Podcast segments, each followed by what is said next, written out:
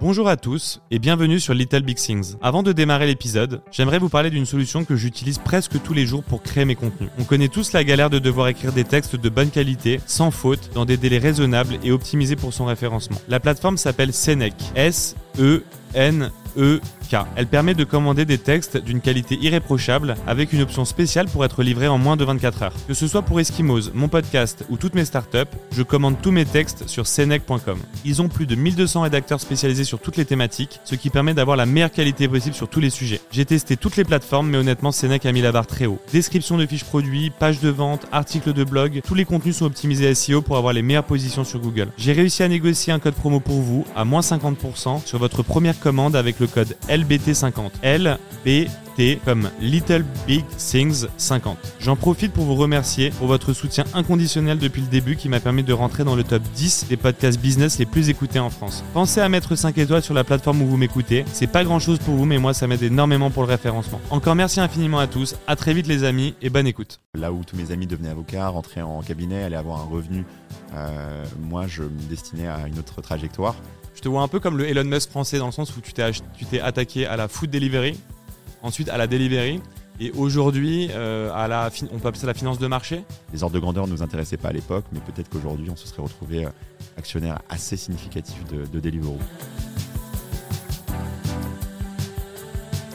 Ah putain bah tiens c'est marrant, je me fais, je me fais, c'est sûrement un livreur qui arrive. C'est le bon Je timing. laisserai peut-être au montage, je suis désolé. Je viens de me faire livrer par ton ancienne boîte là à l'instant, c'est très drôle. Une journée de tournage et euh, une campagne pub d'un mois juste avec Serena Williams, on parle en millions de dollars normalement.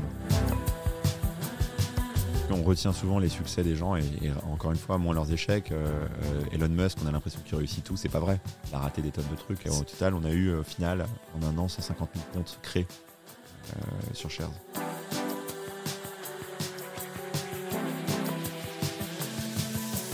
Shares, c'est une plateforme d'investissement, un réseau social euh, attaché à, à cette plateforme d'investissement. Et c'est une plateforme d'investissement qui donne accès à des milliers euh, d'actions en bourse, des actions américaines, des actions européennes, Est-ce qu'on pourrait pas créer un code promo avec Little Big Things? Je le fais avec un peu tout le monde, bien sûr. qui leur permettrait d'avoir et d'a- d'avoir accès en premier, qui serait un peu tous les early adopters de, de shares en France? Je sors d'ici et je le mets en place.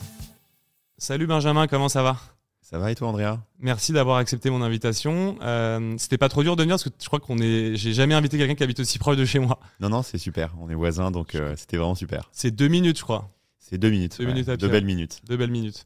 Euh, je suis content de te recevoir. J'ai l'impression que tu as eu 1000 vies déjà, et alors qu'on a le même âge. Tu as 34 ans, c'est ça? C'est ça. T'es de 88 Je suis de 89, début 89. 89, ok. Et je me suis dit, putain, mais c'est dingue, il a déjà eu tellement d'expérience, parce que moi, finalement, j'ai connu qu'une boîte. Euh, et du coup, ce que, ce que je te propose, c'est que dans un premier temps, on regarde un petit peu la première partie, tout ce que tu as lancé comme business, les péripéties, puis ensuite euh, ta boîte euh, actuelle, Shares. Euh, Est-ce que tu peux te présenter, du coup, pour, pour ceux qui ne te connaissent pas? Oui, bien sûr. Donc, euh, bah, merci Andrea de me recevoir. Euh, je suis un grand fan de ton podcast. J'ai eu la chance d'en voir quelques-uns et c'est super sympa. Donc, moi, je m'appelle Benjamin Chemla. Je suis entrepreneur depuis maintenant un peu plus de 10 ans. Le temps passe vite. J'ai commencé euh, au départ euh, une trajectoire tout à fait différente. Je me prédestinais à être avocat. J'ai fait des études de droit, j'ai passé le barreau. Et donc, euh, alors que j'allais devenir avocat, j'ai pris la décision de monter ma première boîte. Donc, euh, ça, c'est la première péripétie. Tu as eu le barreau super tôt, à 21 ans, je crois. Je l'ai eu à 22 ans. Ouais. À 22 ans. C'est c'est très jeune hein, pour avoir le barreau, non? C'est euh, si on il faut pas perdre de temps puis j'avais un an d'avance à l'école que j'ai jamais perdu donc euh, n'ayant pas perdu de temps je l'ai eu effectivement assez tôt Génial. Donc, tu aurais pu être avocat, mais en fait, tu as, changé de. j'ai changé de trajectoire. Moi j'aimais beaucoup le droit. C'est quelque chose qui euh, longtemps dans mon enfance euh, c'est quelque chose dont j'avais envie. Euh, en tant qu'étudiant en droit j'avais fait des concours de plaidoirie. J'avais gagné le concours de plaidoirie. J'étais devenu président de l'association Lysias. Tous mes copains et camarades de l'association Lysias par la suite sont devenus des ténors hein, des très grands avocats pénalistes. La plupart sont devenus secrétaires de la conférence pour ceux qui connaissent. Donc c'est parmi les meilleurs jeunes plaideurs pénalistes de, de France. Donc c'était ça mon écosystème de départ, Euh, pas spécialement un écosystème euh, tech. Mhm. Et, euh, et j'ai toujours un peu de nostalgie sur cette époque parce que euh, c'était une époque extraordinaire, extraordinaire. Mais je suis sûr que ça t'a aidé finalement ces bases de droit aussi à mon avis dans le business. C'est important d'avoir d'être calé en juridique aussi, je trouve. Là, on fera le lien avec Bien après, mais aujourd'hui, je crois que tu es, le seul Français à avoir eu le, le double agrément PSAN et j'ai eu, j'ai pas le nom du deuxième. Ouais. PSI, ouais. qui est euh, d'un agrément, on en parlera. mais on en parlera après, mais du coup ça, a dû un petit peu t'aider, mais je veux, je veux pas sauter les étapes. Bien donc sûr. ok, avocat, donc, donc tu as le, t'as le barreau. Et là, est-ce que tu, tu, démarres une, une, comment on appelle ça, une carrière en tant qu'avocat ou non tu, tu te alors d'abord, le barreau donne accès, donc le CRFPA donne accès à l'école du barreau. Donc là, la première un peu originalité, c'est que comme je suis quelqu'un qui aime faire mille choses à la fois et ne pas perdre de temps, donc la même année, je rentre à l'EFB, donc l'école du barreau. Je rentre également à l'ESCP euh, pour faire un master entrepreneuriat et je monte ma première entreprise. Et donc en fait, la même année, euh, j'étais un peu euh, à la foire et au moulin, donc j'étais j'étais un petit peu à droite à gauche et j'ai réussi à mener cette année à peu près à bien et sur les trois aspects. J'étais censé rentrer en cabinet d'avocat, donc j'avais été accepté par un cabinet d'avocat. Donc j'avais poussé la chose un petit peu loin puisque j'avais une entreprise avec des, premiers stagiaires qui venaient et un associé, mais j'avais aussi une trajectoire qui me destinait à devenir avocat. Et finalement, en dernière minute, euh, le jour où je devais commencer euh, au sein d'un nouveau cabinet d'avocats, j'ai démissionné. Enfin, donc j'ai envoyé un message au RH et j'ai dit je suis désolé, euh, en fait, je, je, ne vais pas rejoindre. Donc ça a été une première décision difficile pour moi, vraiment d'abandonner ce que j'avais entrepris depuis 7 ans bah, pour me consacrer 100% à l'entrepreneuriat. Et ça, c'était au printemps 2012. C'est un premier geste d'entrepreneur finalement, parce que faire 7 ans d'études pour euh, enfin pouvoir euh, devenir avocat et quitter immédiatement après avoir fait 7 ans, ça montre, je trouve, une certaine force de conviction euh, à un jeune âge. et c'est finalement, c'est un petit peu ça, être entrepreneur, je pense, c'est prendre des décisions parfois aussi difficiles. mais j'imagine qu'après 7 ans d'études, il y a peu de gens qui, tu vois, changent de trajectoire aussi rapidement en tout cas. Oui, il y avait des, des conséquences financières importantes. moi, j'ai essayé d'être indépendant financièrement très tôt. J'ai commencé à faire des petits boulots pour gagner de l'argent dès 18 ans. Euh, j'y tenais. Euh, et, donc, effectivement, euh, là où tous mes amis devenaient avocats, rentraient en cabinet, allaient avoir un revenu, moi, je me destinais à une autre trajectoire. Et ça a été une première année et demie d'entrepreneuriat extrêmement difficile. on n'en parle pas souvent, mais c'était vraiment très difficile. J'étais en coloc avec un copain, j'avais du mal à payer mon loyer. J'étais gracieusement logé par le SCP dans une cave pour, par l'incubateur Blue Factory, heureusement pour ma première entreprise. Mais bon, c'était difficile. Et je gérais euh, le customer support de mon entreprise, je gérais la livraison, je gérais le commercial, je faisais même le design de notre premier euh, site internet. Je m'étais mis euh, improvisé designer. Donc, c'était très difficile. C'est vrai que dans les médias, on parle pas trop de, de l'arrière du décor, on va dire de l'envers du décor. souvent, on voit les belles success stories. Toi, notamment avec les trois boîtes, où c'est des boîtes sur lesquelles voilà, chaque fois, tu as connu des, success stories. Et est-ce que tu trouves pas un peu que dans les médias aujourd'hui, on, on, parle que des réussites mais on se rend pas compte de derrière à quel point il y a eu des galères, à quel point ça peut être dur, quoi? Il y a, euh, je trouve, un nouveau vent qui change où on commence à s'intéresser euh, au crash. Après, on le fait parfois de manière un peu voyeuriste. Euh, on s'intéresse toujours, on parle de WeWork, on parle de pas mal d'entreprises à une échelle internationale qui ont connu des, déboires, en tout cas des moments difficiles. Mais je trouve qu'il y a quand même une vague maintenant d'intérêt pour, pour les, malheureusement les échecs. Mais euh, peut-être qu'on n'en tire pas assez euh, le positif. C'est-à-dire qu'est-ce qu'il y a de positif dans un échec et qu'est-ce qu'il y a de positif dans une trajectoire difficile, qu'est-ce qu'on a appris? Et je ne sais pas pour toi, mais euh, pour moi, en fait, c'est souvent les expériences les plus ratées, les moments les plus difficiles qui m'ont forgé. Et qui te font prendre même les meilleures décisions après, parce que ça t'oblige à restructurer ta boîte, par exemple, ou ce genre de choses. Moi, il y a un truc qui m'inspire chez toi, c'est que tu t'es attaqué à trois secteurs qui sont ultra. Je te vois un peu comme le Elon Musk français, dans le sens où tu t'es attaqué à la food delivery, ensuite à la delivery, et aujourd'hui, à la, on peut appeler ça la finance de marché. c'est des secteurs qui sont ultra complexes et. Et moi, c'est des secteurs dans lesquels je ne m'aventurerais pas avant d'avoir sécurisé un maximum, en, tout cas, de, de fonds. Est-ce que tu peux nous, raconter ta première expérience alors où euh, tu as fusionné avec Restorine et aussi le fait que tu aurais pu aujourd'hui détenir une part de Deliveroo qui est assez dingue? Oui, euh, tout à fait. Euh, je pense qu'il y a différentes typologies d'entrepreneurs. Il y a des entrepreneurs qui ont une compétence très précise. Elle peut être technologique, elle peut être dans l'alimentaire, elle peut être dans voilà, un chef, par exemple, et, qui vont donc consacrer leur vie à développer des choses autour de cette compétence précise. Euh, moi, j'ai euh, la chance ou la malchance de ne pas avoir une compétence précise. Ma compétence, c'est le business. J'aime faire du business, j'aime développer des équipes, recruter des équipes euh, et lancer des projets. et donc, moi, je suis plutôt un entrepreneur businessman versus des entrepreneurs qui ont cette compétence précise dont, je parle. en revanche, moi, ce que j'aime, c'est le service. J'aime bien analyser un service qui manque ou, ou alors un problème qui n'est pas suffisamment bien adressé par, par la proposition euh, existante et voir comment on peut introduire quelque chose de nouveau, euh, d'extrêmement disruptif. Mon background euh, d'avocat, enfin en tout cas de, ma formation de juriste, me donne un penchant pour les, sujets un peu réglementaires difficiles, donc essayer de comprendre les environnements euh, très régulé et voir comment effectivement on peut apporter une disruption aussi dans cet écosystème. Donc voilà, c'est ça qui a un peu guidé euh, ma trajectoire. Et donc euh, bah, pour ce qui est du service et des, services qui n'existaient pas, la livraison de repas, c'était peu ou pas existant en 2012. Quand je commence, on est quasiment au début de la géolocalisation dans les smartphones. on n'a pas encore du tout l'habitude de traquer son, colis, de traquer son repas. c'est l'époque où le food delivery euh, est principalement euh, trusté par, euh, des, plateformes qui sont des marketplaces type à l'époque à l'Oresto ou Just Eat en Angleterre, mmh. qui ne font pas la livraison, qui ne font pas la logistique, et simplement qui référencent des restaurants qui, eux, acheminent le, le repas. Et donc, l'expérience, elle est vraiment très dégradée par rapport à ce qu'on peut connaître aujourd'hui. Et, et, moi, en fait, j'ai une envie toute bête à l'époque. J'avais une petite copine et je voulais lui faire livrer des macarons. Mmh. C'est vraiment aussi simple que ça. Euh, je trouvais ça plus original que, que les fleurs. Et en fait, c'était pas possible. Je commence à appeler euh, un pâtissier, deux pâtissiers, j'appelle la durée. Euh, bonjour, voilà, c'est pour un cadeau. Ah oui, bon, bah, faut venir le chercher. Pardon, mais attendez, je suis au travail, etc. Non, non, non, monsieur, faut venir le chercher. Je dis, bon, bah, à la limite, je veux bien venir le chercher, mais j'aimerais faire un cadeau, une surprise. Est-ce qu'on peut le faire livrer? Ah oui, non, mais attendez, ça c'est compliqué, monsieur. Venez, faut que vous laissiez un chèque à l'entrée pour payer le coursier. Et puis l'autre, un, truc invraisemblable, pardon, un truc un peu invraisemblable. Euh, et, donc, en fait, ça a été le point de départ. Et donc, j'ai commencé par une première affaire qui s'appelait City Cake. Et l'objectif, c'était de référencer les meilleurs pâtissiers et chocolatiers et de gérer en fait leur vente à distance et euh, leur livraison. Et donc, euh, avec un bout de ficelle et 5000 euros, j'ai tenu un an et demi sur ce, business-là. Comment tu as, as, tenu avec 5000 euros et un bout de ficelle Je travaillais 7 jours sur 7, 20 heures par jour. C'était vraiment ah. d'une intensité probablement jamais égalée. Parce que quand on démarre, on fait plein de bêtises mais on a une intensité que probablement on a du mal à retrouver après dans la durée.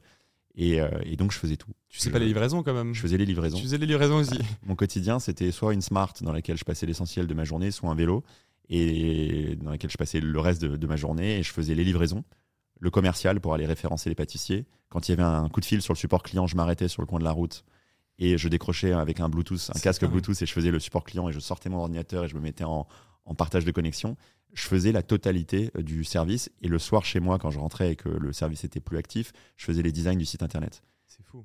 Et tu avais une application mobile ou c'était vraiment juste un site internet? Un site web. Ok. Et tu avais déjà des commandes, tu arrivais déjà à avoir un petit peu de traction euh? Oui, ouais, non, on, a eu, euh, on avait mis en fait des badges sur les sites de Le Nôtre, de Angelina, donc qui renvoyaient vers notre site et donc on était devenu leur service de livraison. Euh, donc ça a grossi. Euh, on avait quelques clients B2B qui revenaient euh, de façon un peu plus régulière, avec des volumes et des paniers d'achat un peu plus importantes. Je salue d'ailleurs Vincent Klinbell, qui était un de nos premiers clients avec son entreprise à l'époque Ametix, qui commandait ah. assez souvent. Énorme. Et d'ailleurs, je pensais à lui tout à l'heure parce que lui aussi est ancien avocat. Exactement. Il a eu le barreau. Alors lui, il a fait, je crois, une carrière vraiment en tant qu'avocat. Et je pensais à lui quand tu m'as dit que tu avais été avocat avant de passer dans la tech. Vous êtes deux, les deux entrepreneurs que je connais qui sont passés de avocat à la tech. Ouais, et il l'a fait un petit peu avant, et c'est en tout cas c'est quelqu'un qui, qui, avait soutenu typiquement CityCake à l'époque. Donc voilà, donc euh, c'est une aventure qui est assez géniale. Et au bout d'un an et demi, on avait 7-8 euh, personnes, ça commençait un petit peu à grossir. Et en fait, je me suis aperçu que le, la livraison, elle allait s'étendre évidemment à plein d'autres sujets. Il y avait euh, l'arrivée quand même de concepts dans le food delivery qui commençait à, à s'introduire. Et donc, j'ai eu une rencontre, une rencontre extraordinaire avec Clément Benoît, qui était le fondateur de Resto In. Et Resto In, en fait, c'était euh, en deux mots l'inventeur de Deliveroo euh, et de Uber Eats avant Deliveroo et Uber Eats. C'est le, premier. C'est le premier avant, ouais. C'est le premier sur le premier. Il avait créé sa boîte en 2006. Euh, donc il était là très très tôt, avant même Internet. Il avait un, comment dire un, en papier en fait il ça s'appelait pas le resto justement ce truc là non ça s'appelait resto in. Ah resto in pardon. Je croyais qu'il y avait un truc qui s'appelait aussi allo resto qui est différent. Ouais et resto in c'était un français en plus? Bah, c'était Clément Benoît. C'est Clément Benoît. Donc c'est un français qui est précurseur dans l'industrie du food délivré en tout cas en, je sais pas si on peut dire dans le monde ou en Europe. En Europe en tout en Europe principalement. Et, euh, et, on se rend compte et on a un coup de foudre euh, professionnel et amical et en fait on décide de de merger, donc de, nos, deux compagnies euh, merge. La sienne était plus grosse déjà, et je deviens comme ça le deuxième actionnaire de Restoin, qui est une entreprise qu'on a ensuite donc développée dans cinq pays, euh, dans euh, neuf villes et qu'on a euh, accompagné jusqu'à sa cession en, en 2015 au groupe La Poste. Au groupe La Poste, et, ce qui est dingue, c'est que ah oui, vous êtes développé quand même dans combien de pays, t'as dit? On était en cinq pays. Cinq pays et dix villes, c'est ça? Neuf villes. Neuf villes. Et ça, vous avez développé ça ensemble. Et est-ce que tu peux raconter la petite anecdote par rapport à Deliveroo? Bah, Parce que que vous avez été en contact avec eux et vous étiez avant. Finalement, vous aviez à un moment donné, vous aviez plus de parts de marché que Deliveroo en Europe. On était les premiers en fait sur un modèle euh, de livraison intégrée à opérer dans, dans cinq pays. Et en fait, Deliveroo, William Chou était un client de Resto In en Angleterre, ça s'appelait Room Service. alors est-ce que c'est ce qui lui a donné l'idée ou pas? En tout cas, il faisait partie des gens qui avaient été confrontés au service.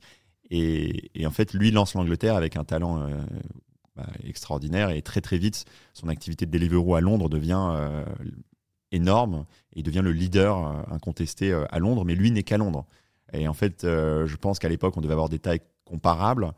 seulement lui n'était qu'à Londres et nous, on, était, on avait un, maillage un peu plus important. Et donc, il y a eu des discussions à l'époque pour, pour voir un rapprochement éventuel avec lui. Euh, d'abord, de notre part, on avait pris contact parce qu'on s'est dit, tiens, ça peut être sympa. Vous vouliez le racheter concrètement Ouais, vous vouliez racheter des livres euh, au C'était early, hein, c'était des prises de contact. Mais, vous étiez déjà euh, dans 9 pays, lui dans un, vous aviez pris de l'avance, il était tout seul. Au tout début, vous l'aviez, un peu spoté, on va dire. Tout à fait. Et vous avez voulu mettre la main sur des livres ou quoi Ouais, d'autant que l'histoire de Restoin, c'était des rachats. On avait racheté Bloomsbury, enfin Clément avait opéré ce rachat de Bloomsbury en, euh, qui était une boîte qui faisait 4 millions de chiffre d'affaires en Allemagne. Et c'est comme ça qu'on avait lancé l'Allemagne. On avait racheté Gourmet Delivery en Espagne. Donc on avait un historique euh, de rachat. On avait racheté euh, Resto Presto en, Belgique, qui était la boîte de Quentin Nickmans, qui a lancé ensuite eFounders par la suite. Donc on avait cet historique, cet ADN. Et donc il refuse et il a aucun intérêt au rachat. Et en fait, un peu plus tard, c'est lui qui revient vers mon associé Clément mhm. et qui propose, pourquoi pas, de regarder un, deal de, de, merge. Et là, c'est nous qui, euh, qui, refusons parce que les, les, ordres de grandeur ne nous intéressaient pas à l'époque, mais peut-être qu'aujourd'hui, on se serait retrouvé euh, actionnaire assez significatif de, de Deliveroo. donc vous avez refusé le fait de vous associer à Deliveroo euh, aujourd'hui Ok, qui est, une des, qui est une des plus grosses success stories en Europe maintenant. Mais vous avez refusé pourquoi en fait? Parce que le deal n'était pas intéressant? C'était une époque, euh, qui était particulière. Le food delivery, euh, il y avait beaucoup d'acteurs, il y avait beaucoup de levées. Euh, il y avait Foodora qui avait levé plus de 300 millions, qui était soutenu par Delivery Hero et indirectement par Rocket Internet. Il y avait Take It Easy qui avait levé 16 millions et qui était en Belgique.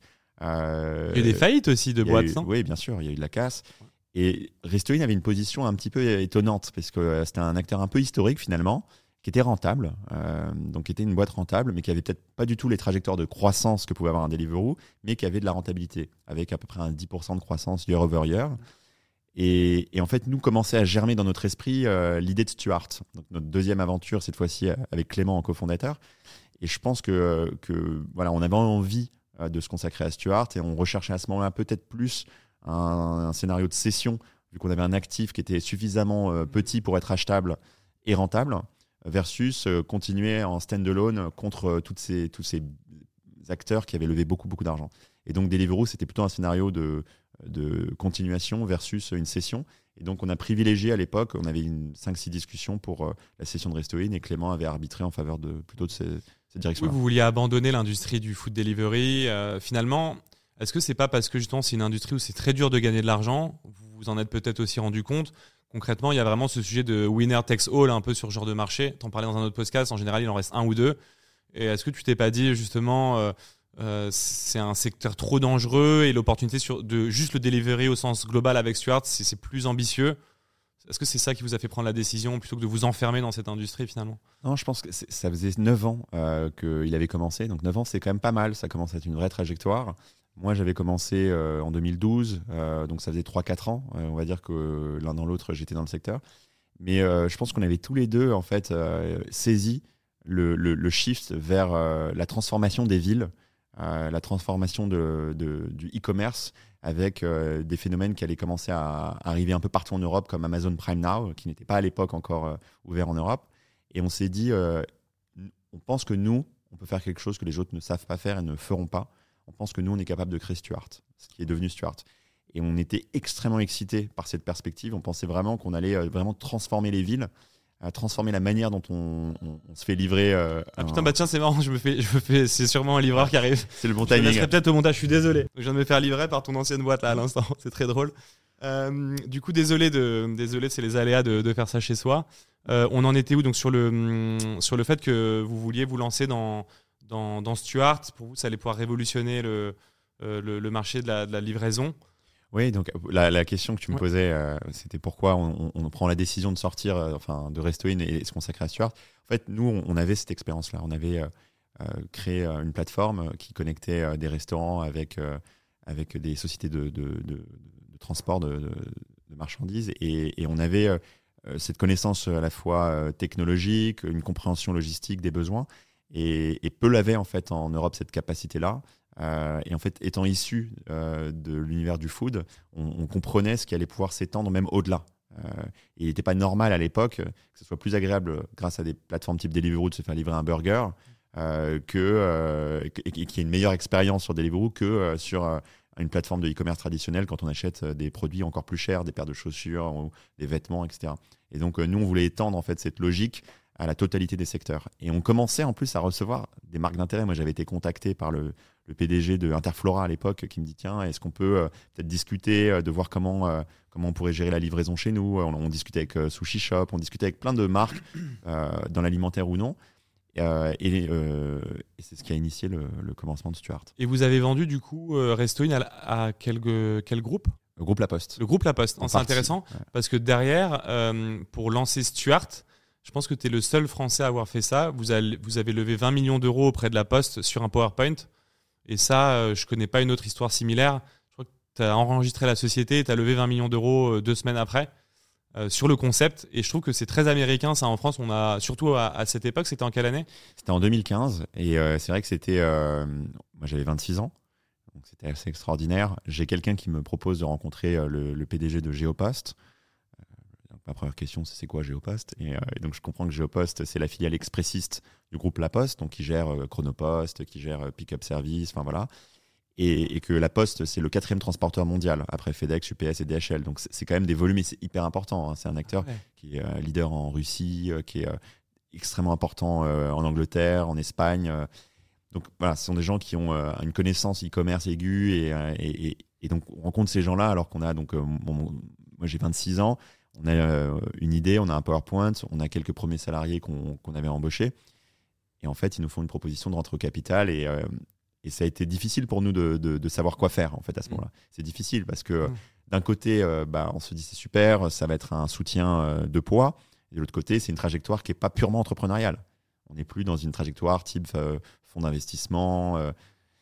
donc, c'est ce qu'on appelle industriel, ça. C'est-à-dire qu'en gros, concrètement, vu que la Poste a un, une pourcentage du capital, concrètement, c'est la Poste qui rachète in fine parce qu'il a un petit peu déjà la main sur la boîte donc la trajectoire est industrielle dans ce sens-là Oui, tout à fait. Et nous, à l'époque, ce qui euh, arbitre notre décision, euh, c'est simple. Hein. on se dit, euh, il faut que l'offre soit significative en termes de capital investi. Donc ça nous permet vraiment d'être un coup d'accélérateur au développement de, de, Stuart. On était très convaincus par notre vision. Et on se dit également, il faudrait aussi qu'il y ait des synergies. la Poste a énormément de clients. On pourrait accélérer notre croissance en ayant accès à leur, leur portefeuille de clients et en ajoutant euh, finalement un service d'acheminement de, euh, supplémentaire avec le dernier et le premier kilomètre. Et donc c'était vraiment sur cette thèse-là qu'on conclut. Et donc on fait la plus grosse levée euh, précide, pré-lancement en Europe à ce moment-là. et c'était assez extraordinaire en revanche parce que ça nous a permis d'aller extrêmement vite dans le développement de Stuart sur les 18 premiers mois. Après, la Poste, vous connaissez parce qu'il vous avez racheté déjà Restoin, donc il vous connaissait votre talent d'une certaine manière. Ils vous ont pas découvert. Vous avez, vous avez, vendu une boîte au groupe La Poste. Et derrière, vous avez rencontré peut-être une autre filiale, mais euh, vous aviez déjà un nom un petit peu dans le groupe, peut-être. L'histoire s'est fait dans le sens inverse. Euh, on avait euh, déjà, en fait, Clément était complètement dédié à Restoin. Moi, j'étais sorti de Restoin pour me consacrer au développement de Stuart. Et Restoin était déjà en discussion assez active. Il y avait plusieurs discussions pour sa session. Et c'est moi qui rencontre en fait le groupe La Poste dans le cadre du projet Stuart. Et, c'est pas euh, Stuart qu'on les rencontre. Et ils investissent en fait à, l'été 2015 chez Stuart. Et c'est simplement quelques mois plus tard euh, qu'ils manifestent un intérêt sur Restoin qui était en processus de cession. Et donc euh, finalement, c'est dans le sens inverse que ça s'est opéré. Ils ont d'abord investi dans Stuart, puis racheté Restoin parce qu'ils y voyaient à l'époque un intérêt différent. je pense que leur, leur après les stratégies ont évolué au sein du groupe La Poste, mais à l'époque, ils voyaient en Restoin l'opportunité de faire une marketplace euh, pour des commerces de proximité et en fait de permettre à ce que euh, Restoin s'insère dans une logique de diversification euh, des métiers au sein de, du groupe La Poste. ils ont tenté pas mal de, de, choses. Ça s'intéressait, voilà, c'était plus ça le sujet. Ils avaient lancé Chrono Fresh, par exemple, à l'époque, où ils essayaient de faire une sorte de la ruche qui dit oui avec de l'acheminement jusqu'à chez vous, mais où ils proposaient du direct, du direct producteur. Donc voilà, c'était ça la logique Restoin. Tandis que Stuart, il y avait un, vrai play industriel pour eux. c'est ça, il y a un play industriel énorme pour eux. C'est la livraison dans le dernier kilomètre, c'est ça? Stuart, c'est l'idée de connecter via une plateforme technologique la plus grande flotte de courriers indépendants de coursiers indépendants, pardon. C'est en anglais qu'on dit courrier. euh, et donc, on va avoir des coursiers à vélo, des coursiers piétons, des coursiers moto cargo, vélo cargo, moto, etc., qui peuvent se mettre sur la plateforme et des sociétés de transport motorisées donc euh, un petit peu plus structurés, qui vont aussi pouvoir mettre leurs propres salariés sur la plateforme. Et du coup, tous ces euh, livreurs décident quand ils le souhaitent se mettre à disposition. Et euh, quand ils sont actifs sur la plateforme, ils peuvent recevoir des courses mm. et les accepter, donc de tout type. Mais souvent, le peine, c'était il y a un franc prix en bas de chez moi, il est genre à 200 mètres, comment je me fais livrer par ce franc prix-là? Il n'y avait aucune société qui a adressé ce marché de, des petites distances aussi. Est-ce que c'était pas un peu ça le, le play de Stuart? Alors, il y avait plein de cases. C'était passionnant. Moi, je me suis consacré à ça pendant notamment euh, la première année et demie. Euh, il y avait effectivement les marchés déjà révélés. Moi, j'appelle ça les marchés révélés de la livraison. Donc, ça, c'est par exemple Pizza Hut, qui a été un cas client. Euh, Pizza Hut, ils avaient déjà une structuration. C'était une, entreprise logistique finalement qui faisait de la livraison. chez Pizza Hut, le sujet, c'était les montées en charge. Il se met à pleuvoir d'un coup, il y a un pic de commande. Il y a un match de foot, il y a un pic de commande. Comment gérer et absorber ces pics de commande sans impacter l'expérience client? Et donc là, sur ce type de client, cette typologie de client, Stuart venait un petit peu pour gérer justement euh, le plus 20, moins 20% euh, euh, et, la part variable donc, de, de, la course, du besoin en coursier. Donc ça, c'est une typologie. Qu'on appelle les marchés révélés. Après, il y avait euh, les marchés à naître. Euh, donc, euh, c'était par exemple le départ magasin avec des premières applications pour, dans, dans l'univers de l'alimentaire. Donc, il y a eu l'application Franprix dont on a fait le lancement. elle n'existait pas avant Stuart, Stuart l'a permis. Donc c'était la livraison au départ des Franprix, départ magasin, avec 5000 références à peu près ce qu'il y a dans un Franprix. Et là, c'est une commande 100% en ligne et une livraison par l'intermédiaire d'un coursier indépendant via Stuart. Stuart avait 100% sur Franprix au moment lancement, du lancement? Ouais, à peu près. Ouais, ouais. Ensuite, euh, on a lancé Carrefour. Euh, on a lancé l'application Carrefour Livraison. On a lancé donc il y a eu tous ces nouveaux projets. On a créé des services. Euh, Zalendo, par exemple, j'avais conçu avec eux le retour colis. Donc Zalendo, il y avait un vrai sujet, comme beaucoup de plateformes dans l'e-commerce, de retour. On s'est aperçu que plus on facilitait le retour, plus on augmentait la conversion. Donc plus c'est facile de rendre, par exemple, une paire de chaussures qui ne vous va pas, plus vous allez être enclin, du coup, à passer un acte d'achat. Et donc Zalendo offrait le retrait chez vous par un coursier Stuart du colis qui ne vous va pas. Et en fait, on avait créé un setup où le coursier vient et va ensuite l'amener au point relais le plus proche, étiquette Colissimo, et ça repart directement chez Alendo. Donc on avait créé ce retour colis sur rendez-vous. Donc dans un créneau de 15 minutes, vous avez un coursier qui peut venir chez vous récupérer ce qui ne vous va pas.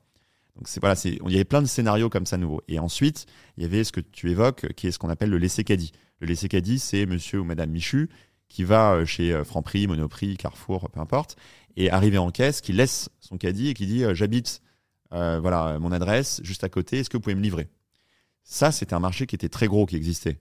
Il y avait des acteurs qui étaient positionnés dessus, mais il y avait quelque chose d'absolument absurde, c'est que ces acteurs-là, ils traitaient des courses qui en moyenne étaient de 800 mètres, parce que la moyenne est à peu près de 800 mètres, avec des, des moyens motorisés. C'est en gros concrètement pour ton caddie, on t'envoyait un camion donc il fallait attendre que le camion dans les embouteillages il arrive, qu'il fasse le picking, quitte la chemine et, euh, et qu'il revienne. Tout ça pour 800 mètres. Donc il y avait un impact carbone euh, catastrophique pour euh, la société, des coûts qui étaient très importants pour les, les marques d'alimentaire. Et nous, on est arrivé avec une offre de vélo cargo où en 5-10 minutes, en appuyant sur un bouton, la caissière, elle peut faire venir un vélo cargo qui fait la livraison en, dans, dans, dans limite qui peut suivre le client. Mmh. Et donc c'est c'était deux à trois fois plus économique, c'était euh, un impact sur la planète bien meilleur et c'était beaucoup plus logique. Enfin, ça n'a aucun sens d'avoir une camionnette pour faire 300 mètres. Donc tu as réglé un maximum de, problématiques dans cette industrie quand même parce que que ce soit le Pizza Hut par exemple ou quand il a un pic, a un match et qu'il a 50%, il peut pas se permettre d'augmenter sa masse salariale juste pour deux, pour deux jours ou une nuit. Donc c'était pas ça, pas possible sans Stuart. Euh, et je trouve ça génial aussi l'impact écologique. Que c'est vrai que mettre des camions pour faire 300 mètres ou 500 mètres, ça devait être un, une hérésie euh, écologique, quoi, tu vois, c'était n'importe quoi. Mais vous vous souvenez, à l'époque, euh, devant tous les monoprix, par exemple, il y avait des camionnettes qui étaient même pour certaines floquées euh, monoprix. Ça n'existe plus. on les voyait, elles étaient là, le moteur qui tournait, etc. Ça n'existe plus. Aujourd'hui, on voit des vélos cargo Stuart, on voit. Vous avez fait bouger l'industrie à fond, quoi, en fait. Hein, ça a été une transformation, et je pense que les acteurs plus traditionnels, plus historiques, au début, ils l'ont vu d'un mauvais oeil. Mais puis ils se sont adaptés eux aussi à des modes de transport plus écologiques, à du vélo cargo. et c'est, je pense que c'était une évolution extrêmement positive pour la société. Mais justement, moi, ce qui m'inspire chez toi, c'est le fait que tu es lancé, donc, enfin que tu développé Restoin et Stuart. C'est des business où les marges sont quand même faibles. tu peux vite te retrouver dans un endroit où, ça, où tu peux perdre de l'argent. Euh, il y a des sujets de volume. Donc, tu t'es, en fait, tu t'es toujours attaqué à des business où, en gros, il y a un sujet de volume. C'est-à-dire que tant que tu n'es pas euh, gros, tu perds de l'argent d'une certaine manière et c'est pas possible de faire autrement. Quoi que je te dis ça, mais tu as prouvé l'inverse avec Restoin. Tu me disais que vous étiez rentable. Euh, mais pendant la food delivery, il y a très peu de boîtes qui gagnent de l'argent, non? Alors, je peux pas parler pour toutes les boîtes, je sais pas, il y a plusieurs modèles depuis, hein, parce que nous, on était la deuxième génération, c'est-à-dire logistique plus marketplace. La troisième génération, ça a été euh, les concepts de restaurants euh, avec des plats préparés, type Pop Chef, Richti, euh, c'est un peu ça la troisième. Et puis la quatrième, c'était les dark stores et les dark kitchen. C'est-à-dire la génération, on n'a pas de présence réellement physique, on est 100% virtuel et on, ne fait pas la logistique, on la fait gérer par des plateformes type Uber et, Deliveroo, nous on fait juste des plats. Donc il y a eu plein de générations différentes. je pense qu'effectivement la course à offrir le service le plus rapide et le moins cher, euh, rend les business models un petit peu difficiles. Et ça, c'est un peu regrettable parce qu'il euh, y a un vrai service. Euh, la prestation, moi, j'ai été, j'ai fait plusieurs milliers de courses en tant que coursier. C'est une vraie prestation. Vous arrivez dans un immeuble où il y, y, a cinq escaliers escalier A, B, C, D, E, vous avez des mauvaises indications, vous êtes un peu perdu, vous essayez de joindre le client, il vous répond pas, etc. Vous pouvez parfois passer une heure sur une livraison. C'est un vrai service d'aller acheminer un, un, colis à quelqu'un. Et euh, c'est regrettable que dans beaucoup de business models, en fait, euh, on n'ait pas euh, en face le, le, prix qui correspond en fait au service qui est délivré. Ça, cette course justement au moins cher pour prendre des parts de marché avec des levées de fonds pour aller chercher de la croissance. En fait, finalement, ça, ça rend les business models compliqués en tout cas. Parce qu'il y a la Je pense que c'est fini. Malheureusement, pour certaines belles entreprises qui s'étaient lancées et qui avaient fait des super belles trajectoires, je pense que c'est un peu derrière. Tu peux les euh, citer ou pas pour se rendre compte euh, ah, Je pense que les gens sauront reconnaître, mais il y a eu beaucoup, beaucoup d'entreprises dans les dark stores qui. Euh, il y a eu d'abord un mouvement de consolidation, puis un départ notamment de Getir de France, après qu'il ait consolidé tout le marché. Il avait consolidé Gorillaz et Frischti, et puis finalement il s'est retiré. Et, finalement, voilà, est-ce qu'il n'y a pas une leçon à, ici C'est le symbole de la fin des, des, des business qui sont qui lèvent des fonds de façon considérable et qui en fait attendent que trop tardivement de regarder leur profitabilité?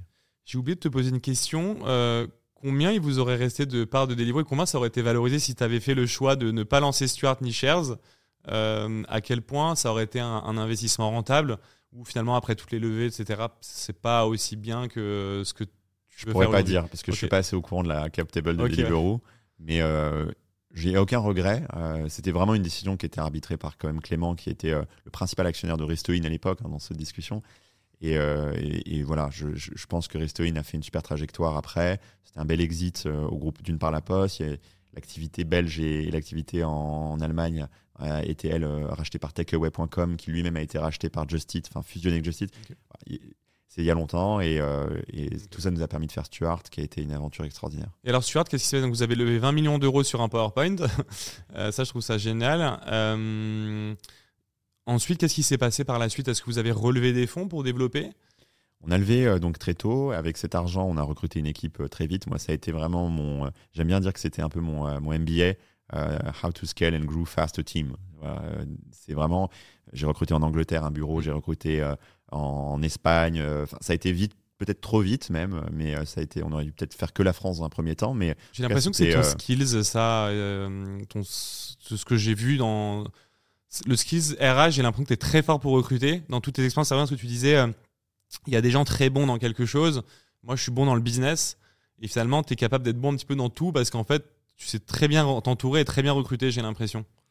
C'est ce que j'essaye de faire en tout cas. Euh, je pense que la sagesse, c'est de savoir euh, ce que l'on ignore. Euh, c'est Socrate, je crois, qui dit ça. Mm. Et, et, en fait, c'est ce que j'applique à l'entrepreneuriat. Moi, j'arrive dans le, le food delivery, j'y connais rien, je m'entoure des bonnes personnes. J'arrive dans le fitness plus tard aux États-Unis, je m'entoure des bonnes personnes. Et puis plus récemment, dans les services financiers, je me suis entouré des bonnes personnes avec beaucoup d'humilité. Vraiment, il ne s'agit pas juste de s'entourer des bonnes personnes, il s'agit de, de de les écouter et de, comprendre un petit peu euh, euh, ce qu'on peut remobiliser de ces expériences passées. Super euh, intéressant la nuance en tout cas que, que tu expliques. Donc Donc, euh, Et c'est ce que j'ai appliqué, je pense, à chaque fois. Et alors sur Stuart, ouais, donc euh, excuse-moi, je t'ai recoupé pour le, le développement de Stuart. Donc euh, vous avez développé, euh, t'as recruté. Ouais. Euh, c'est quoi la suite après? La suite, c'est qu'on grossit très vite en team, qu'on lance une plateforme qui était inédite. On était la première plateforme qui permettait un dispatch totalement automatique avec des variables beaucoup plus complexes que juste le food delivery type Deliveroo, puisque nous, on livrait de tout. Donc, sur la plateforme Stuart, on avait euh, des ordres qui venaient euh, aussi bien de- d'un franc prix qui avait euh, deux caddies énormes à livrer, euh, que euh, bah, d'un petit magasin qui avait juste un burger, que euh, de The Couples qui faisait circuler un t-shirt d'une boutique à l'autre, euh, etc. Donc en fait, on avait des fleurs. Donc il y avait la prise de variables dans la gestion du dispatch, elle était énorme. La taille, le poids, est-ce que c'est chaud, est-ce que c'est froid, est-ce que ça va loin, est-ce que ça va euh, proche, euh, et Mm. quel est le créneau de livraison? Et donc ce dispatch, il prenait toutes ces variables et il construisait en fait des trajectoires pour euh, la bonne typologie aussi de, de coursier. Donc ce qui correspondait à un coursier à vélo allait être proposé à un coursier à vélo, ce qui correspondait à un coursier piéton, vélo cargo, etc. Donc on avait tous ces arbitrages que le, dispatch automatique menait. Ça c'est vraiment notre force. On a construit ça. Donc dans un premier temps, on faisait livraison d'un point A vers un point B. Puis ensuite, on avait fait euh, la livraison avec un pick-up au point A et éventuellement une succession de livraisons. Donc on construisait des espèces de micro-tournées. Et puis euh, c'est arrivé jusqu'à euh, au pooling, c'est-à-dire la capacité de- d'avoir plusieurs points de pick-up, plusieurs points de livraison et tout ça de façon totalement automatique, successivement constitué par l'algo. Donc ça paraît simple comme ça, c'est extrêmement complexe. C'est extrêmement complexe. Stuart, c'est un algo en fait. C'est ça le, le- le vrai truc de la Stuart? set de Stuart, c'est le dispatch. C'est le dispatch en fait. C'est la des force millions de courses de dispatchées chaque euh, semaine. votre algo, il devait être super puissant. On avait une bonne équipe. On, Vous a- avez de la data, du machine learning. Vous utilisez des quoi dans l'algo euh on avait énormément d'éléments. On avait aussi des heatmaps, ce qu'on appelle des heatmaps. euh, c'est euh, identifier en fait les, les ordres qui ont été un peu préprogrammés, puisqu'on avait de l'instantané, j'ai besoin tout de suite, mais il y avait aussi je veux tout à l'heure. Je veux tout à l'heure de 16 à 17, de 16h30. Et donc on savait identifier les zones chaudes en fonction de l'analyse de ce qui s'était passé les jours, les semaines précédents. On savait euh, quand est-ce qu'on avait nos pics, en fonction de ce qui allait arriver parce que c'était déjà préprogrammé, et puis même de critères météo qui nous permet, euh, me mettaient un petit peu d'anticiper des variables. Et donc on pouvait dire, oulala, là il va y avoir un besoin fort, et communiquer cette information à tous euh, les livreurs indépendants inscrits sur la plateforme en leur disant, attention, il y a une zone chaude qui arrive là. Et euh, on vous invite à y aller à votre guise, puisque c'était des livreurs indépendants, mais en tout cas, c'est une opportunité. Donc c'était euh, énormément de choses à, anticiper, et, euh, et c'était passionnant, mais c'était une entreprise très, très, très euh, lourde d'un point de vue logistique. Il fallait comprendre les besoins de, chaque typologie d'utilisateurs sur la plateforme qui allait passer des ordres pour, pour comprendre et savoir les absorber. C'est pour ça que je dis que tu es un petit peu fou parce que se lancer dans cette industrie-là, c'est un vrai pari parce que on se rend pas compte de la logistique. C'est peut-être ce qu'il y a de plus complexe pour moi de de- d'avoir des. Vous avez combien de livreurs? Sur la plateforme, euh, ça a évolué euh, depuis. Là, je suis parti il y a quand même un bon Ouais. moment, mais on, on parle, on parlait déjà à l'époque en milliers, je pense. en milliers ouais. Et aujourd'hui, euh, sur l'ensemble du périmètre Stuart, c'est des dizaines de milliers. Des dizaines de milliers. Et donc pour organiser avec les zones chaudes, les créneaux, je veux être livré entre 16h et 17h, euh, la météo, etc. C'est une. euh, C'est vraiment C'était un vrai challenge. Mais de façon générale, je pense que dans l'entrepreneuriat, il n'y a pas de secret. Euh, si vous voulez être bon dans un domaine, généralement, soit euh, c'est que c'est très complexe et que ça, la complexité, le degré de complexité euh, dissuade la plupart des entrepreneurs d'y aller. Et donc vous, si vous êtes assez fou pour y aller, mais y aller de la bonne manière, être le meilleur, euh, vous allez donc créer de la valeur. Ou alors vous avez un skills très particulier, comme on l'a dit. Mm. Et, et- et moi, je suis la première école. Mais c'est ça, ouais, c'était clairement de la première école. Et Stuart, c'est le. Je crois que c'est. Est-ce que c'est pas la seule réussite dans, le, dans les startups autour de la livraison? Parce que j'en ai pas vu d'autres. Et par contre, j'en ai vu pas mal se planter. Je me rappelle pas des noms. Euh, mais je sais que c'est une industrie où il y a eu beaucoup de casses aussi. Et finalement, vous êtes la plus belle success story euh, sur ce créneau-là. J'en ai pas vu d'autres. J'ai vu des, voilà, des gens qui s'y sont essayés. Mais j'ai l'impression que la problématique des algos dont tu parles derrière, en fait, ça a été un mur trop gros pour, euh, pour les gens qui se sont lancés dans cette industrie. Non, il y, y a eu des choses quand même qui ont été faites à l'étranger aussi. Il y a eu en Espagne euh, une Mais en entreprise France qui s'appelle Glovo qui a fait une, Ah, Glovo. une, belle trajectoire. Oui, ils sont partis de France, je crois, Euh, non, au bout ils d'un sont moment. partis de France parce que c'était un peu difficile, mais en tout cas, euh, l'entreprise, ça reste une entreprise qui a fait Glovo. une trajectoire intéressante. Dans le food food, euh, on a parlé de Deliveroo, c'est une entreprise qui s'est cotée en bourse, euh, qui, euh, qui a fait une trajectoire intéressante. Donc, euh, j'aurais pas la prétention de dire qu'on a été euh, la seule euh, aventure qui a fonctionné. Oui, mais Deliveroo, c'était de, c'est food delivery uniquement, et Globo, c'était quand même très food delivery. Ouais. Vous, vous, vous pouviez livrer des fleurs, Ouais. euh, un t-shirt d'un point A à un point B, des pizzas. Enfin, vous livreriez tout, quoi. L'idée qu'on avait au départ, en mainstream, je te parle. Ouais, tout à fait. L'idée qu'on avait au départ, qui a peut-être un peu changé la donne, c'est qu'on faisait du B2B c'est-à-dire du B2B2C. C'est-à-dire qu'on permettait à des utilisateurs, des, entreprises d'utiliser via Shares, via pardon, Stuart, euh, d'avoir accès à, des coursiers indépendants. Et euh, ça, c'est plus robuste. Quand on fait un partenariat euh, mettant en relation d'un côté un franc prix, un monoprix avec des coursiers indépendants, on, s'assure quand même d'un volume constant. Et je pense que dans le B2C pur, des plateformes comme Deliveroo, elles subissaient vraiment la volatilité du client, qui va finalement aller chercher la plateforme qui lui permet d'avoir un geste commercial, euh, d'avoir euh, un bon de réduction. Donc il y a une, toute une époque où la compétition entre les acteurs B2C euh, les a un peu fait s'entretuer. Tandis que dans le B2B, on arrivait, mm. on posait en fait la, brique logistique d'un tas d'acteurs et ensuite ça bougeait plus. alors qu'est-ce qui s'est passé après sur Stuart? Est-ce que tu n'as pas un, petit regret de l'avoir laissé un petit peu trop tôt? Parce qu'en fait tu as craqué les, les, problématiques de livraison, comme on vient de le voir avec l'algo, est-ce que c'est pas une solution qui aurait pu être mondiale et euh, est-ce que tu n'aurais pas pu aller beaucoup plus loin ou voilà c'est quoi la fin de l'histoire de Stuart après vous est-ce que vous avez rendu au groupe La Poste du coup? Oui oui tout à fait. Non bah la, fin elle a été écrite un petit peu peut-être au début euh, à tort ou à raison. Euh, on a plusieurs on a oui il y a un peu de regret forcément. D'abord il y a de la fierté. De la fierté d'avoir entrepris, d'avoir créé quelque chose qui était difficile, qui fonctionne toujours aujourd'hui, qui fait des, des, millions de courses chaque semaine dans 130 villes aujourd'hui. Euh, et qui est le leader dans six pays, euh, avec euh, probablement près de, je sais pas, 400 millions de chiffre d'affaires l'année dernière ou 350-400 millions, ce que j'estime, parce que je suis plus dans les, dans les petits papiers, mais donc c'est une super trajectoire. donc beaucoup de fierté. Ensuite, la deuxième chose, c'est un peu de regret forcément. Moi, je suis un homme de marque aussi. J'aime beaucoup les marques, créer des marques. Stuart, on a beaucoup œuvré autour de ça. J'avais pas mal de prises de parole à l'époque. Euh, j'ai beaucoup travaillé autour de, la, la, personnalité de la marque et du discours.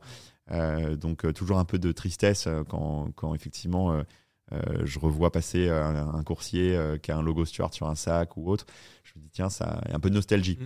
Mm. mais effectivement, voilà, on avait levé avec le groupe La Poste. On avait, après presque deux ans, aucune synergie. Euh, à regret. Euh, on avait, on réalisait pas une seule course par l'intermédiaire des filiales du groupe La Poste. Donc euh, ça, c'était les difficultés toujours à travailler avec des acteurs un peu plus industriels. On voulait lever des fonds, mais on était aussi un peu contraint par bah, finalement notre cap table, notre table de capitalisation qui était quand même très colorée. Il y avait un, entrepreneur français dont je ne citerai pas le nom aujourd'hui, mais qui m'avait dit à l'époque, le problème, c'est quand tu t'associes avec un industriel, c'est un peu comme si tu mets juste une goutte de couleur dans un verre d'eau. Euh, l'eau, elle sera jamais blanche, elle sera jamais plus blanche. Et en fait, la métaphore, c'est on prend une captable, même s'il y a 10%, 5%, 20% de la captable avec un industriel, on est ensuite nécessairement associé, affilié à lui pour ce qu'il y a de positif comme de négatif. Et ça nous avait valu le refus à l'époque de pas mal de compétiteurs, de, concurrents de la Poste qui voulaient pas travailler avec Stuart. Donc c'était un petit peu difficile. Et donc, euh, ben, faute de lever des fonds dans les bonnes conditions, parce qu'on avait quelques propositions, mais dans les bonnes conditions, il y a eu effectivement cette idée que pour continuer le développement, il fallait continuer à financer l'activité. Et, euh, à ce moment-là, la Poste a été assez agressivement euh, en faveur d'un rachat euh, de la totalité des parts dans le cadre d'une discussion, parce qu'il y a eu discussion et on a préféré bah, finalement choisir cette option. C'était plus sécure pour, pour la trajectoire de l'entreprise, pour la poursuite de sa croissance mais ça s'inscrivait plus du tout dans un projet purement entrepreneurial et c'est ce qui a expliqué mon départ. Mais je trouve que c'est la meilleure étude de cas, je pense, pour euh, tous les gens qui font entrer un industriel très tôt. En fait, on se rend pas compte de l'impact. En fait, comme tu l'as dit, c'est plus un projet entrepreneurial, il faut s'en rendre compte aussi. Si tu veux faire euh, une énorme boîte, par exemple, c'est bah, compliqué. Et, et, euh, je suis d'accord avec toi, à partir du moment où ils sont là, c'est pour racheter plus tard. Donc, d'une certaine manière, c'est compliqué pour euh, relever des fonds et continuer de se développer, revendre à quelqu'un d'autre. Ils ont un petit peu la main sur la boîte, d'une certaine manière, ils ont peut-être aussi un peu la main sur la valo. Euh, c'est super intéressant parce qu'en même temps, tu as levé 20 millions d'euros sur un PowerPoint et c'est génial. Du coup, ça permet d'aller très vite et d'avoir développé une superbe boîte. Mais derrière, par contre, ça crée certaines contraintes où tu peux pas rester euh, à bord et enfin ad vitam aeternam. je trouve que c'est la, la, plus belle étude de cas que j'ai vue d'une boîte qui lève justement avec un industriel. Euh, tu avais réalisé ça dès le début en les rentrés, tu avais déjà le plan en tête ou tu n'avais pas réalisé à quel point en fait faire entrer un industriel c'était. Euh, non, je, pense qu'à l'époque, je m'étais dit, euh, c'est un montant important, il y aura beaucoup de synergie, et puis de toutes les manières, ils sont minoritaires. et en réalité, c'est quand même plus complexe que ça, comme tu l'expliques.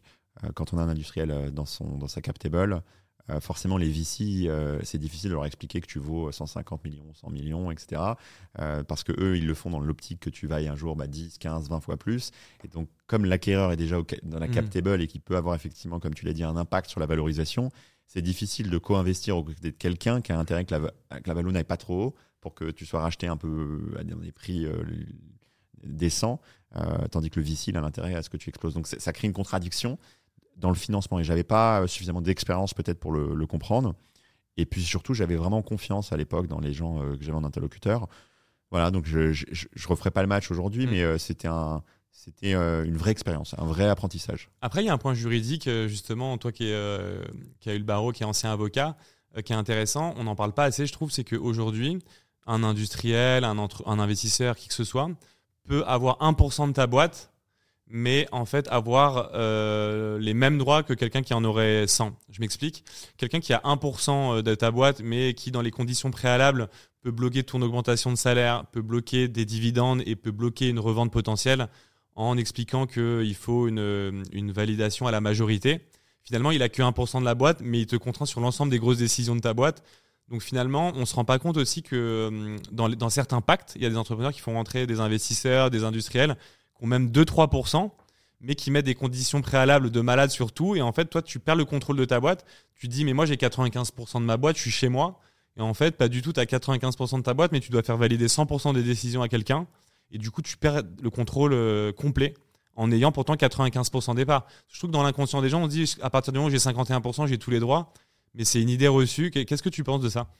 Non, non, mais bien sûr, et c'est pour ça que moi j'invite les entrepreneurs qui, euh, écoutent ton podcast à être euh, très attentifs quand ils négocient un pacte d'actionnaires.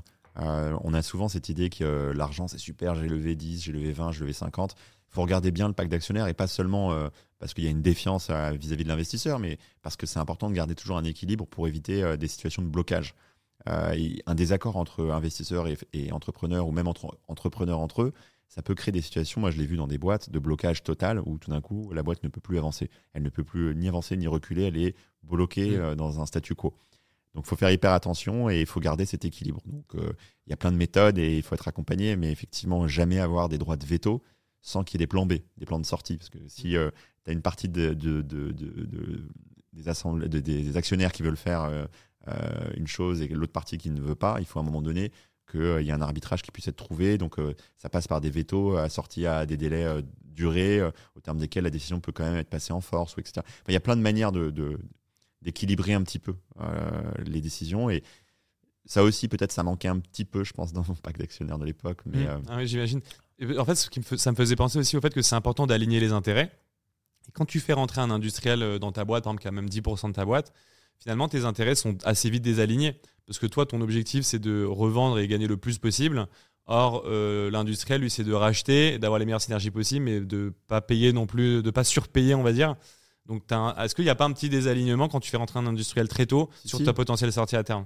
Si, si, c'est pour ça que je, je pense que la bonne manière de le faire, il y en a plusieurs. La première, c'est euh, s'il y a un- dans une démarche un peu intrapreneuriale. Si c'est quelqu'un qui travaille dans un groupe, qui est hyper à l'aise, qui connaît bien le groupe et qui peut euh, euh, peut-être créer une filiale de ce groupe ou de cette entreprise euh, avec un nouveau cœur d'activité, mais qui euh, résonne avec le reste de l'activité. Ça, ça peut fonctionner. La deuxième manière, c'est euh, quand tu vends à un groupe. J'ai vu des success stories de gens qui ont vendu leur entreprise et qui sont restés avec des mécaniques de earn-out pendant 3-4 ans. Ça, ça peut marcher parce que euh, l'essentiel du gain est déjà réalisé et puis on est plutôt dans comment maximiser.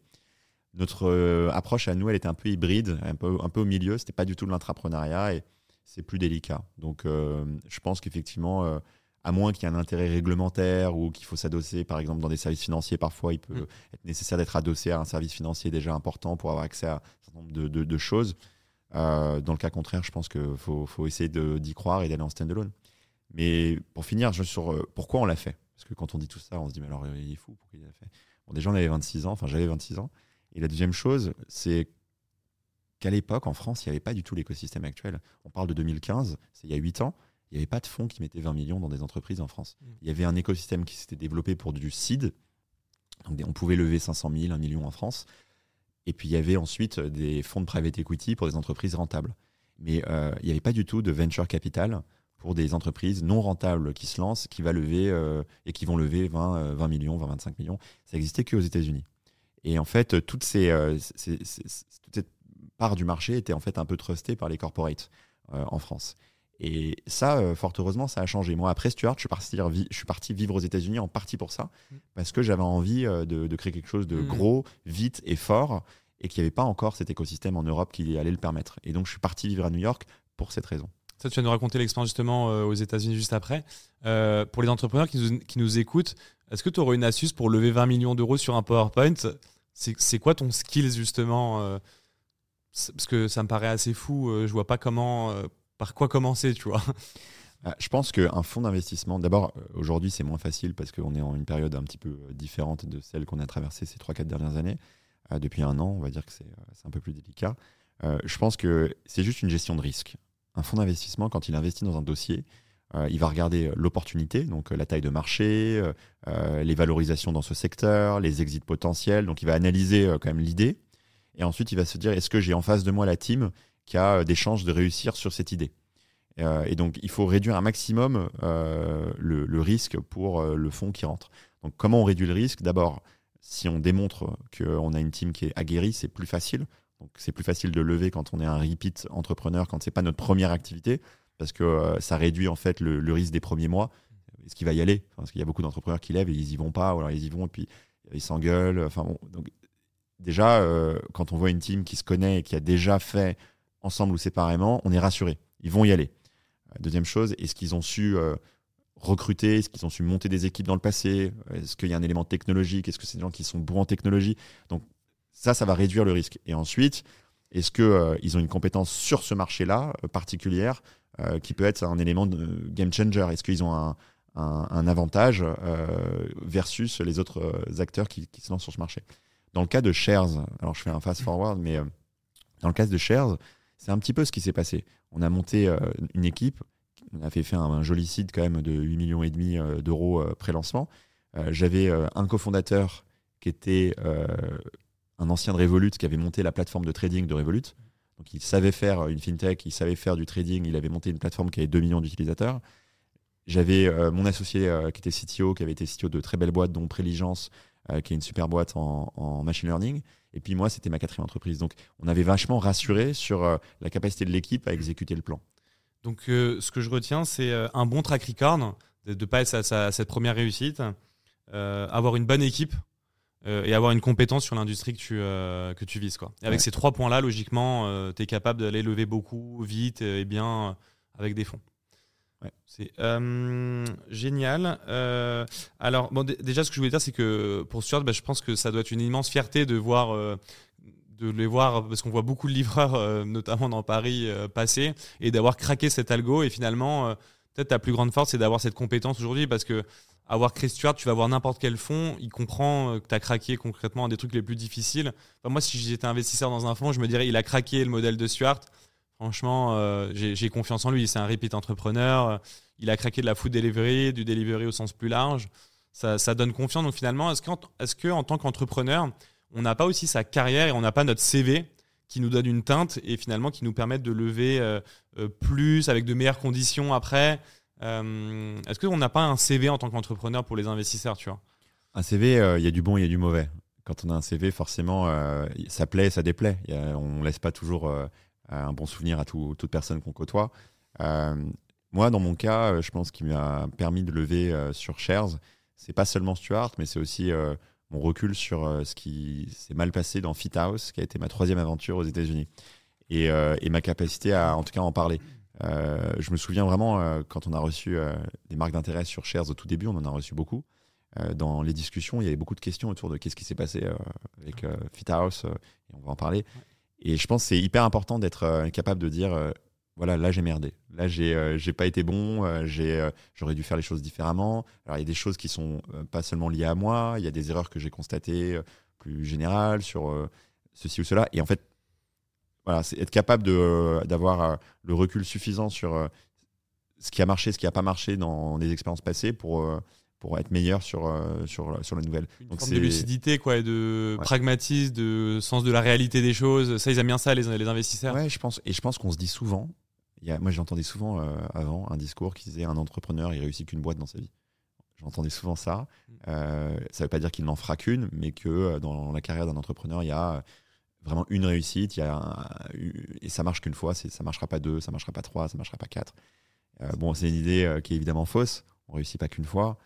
Ça dépend de chacun. Mais ce qui est vrai, c'est que dans certains cas, ce qu'on peut voir, c'est que quand on a eu une très belle réussite, c'est pas le cas de Stuart. C'était une réussite, mais c'était pas euh, une réussite. Euh, on n'a pas créé Facebook, hein, restons quand même, euh, gardons raison.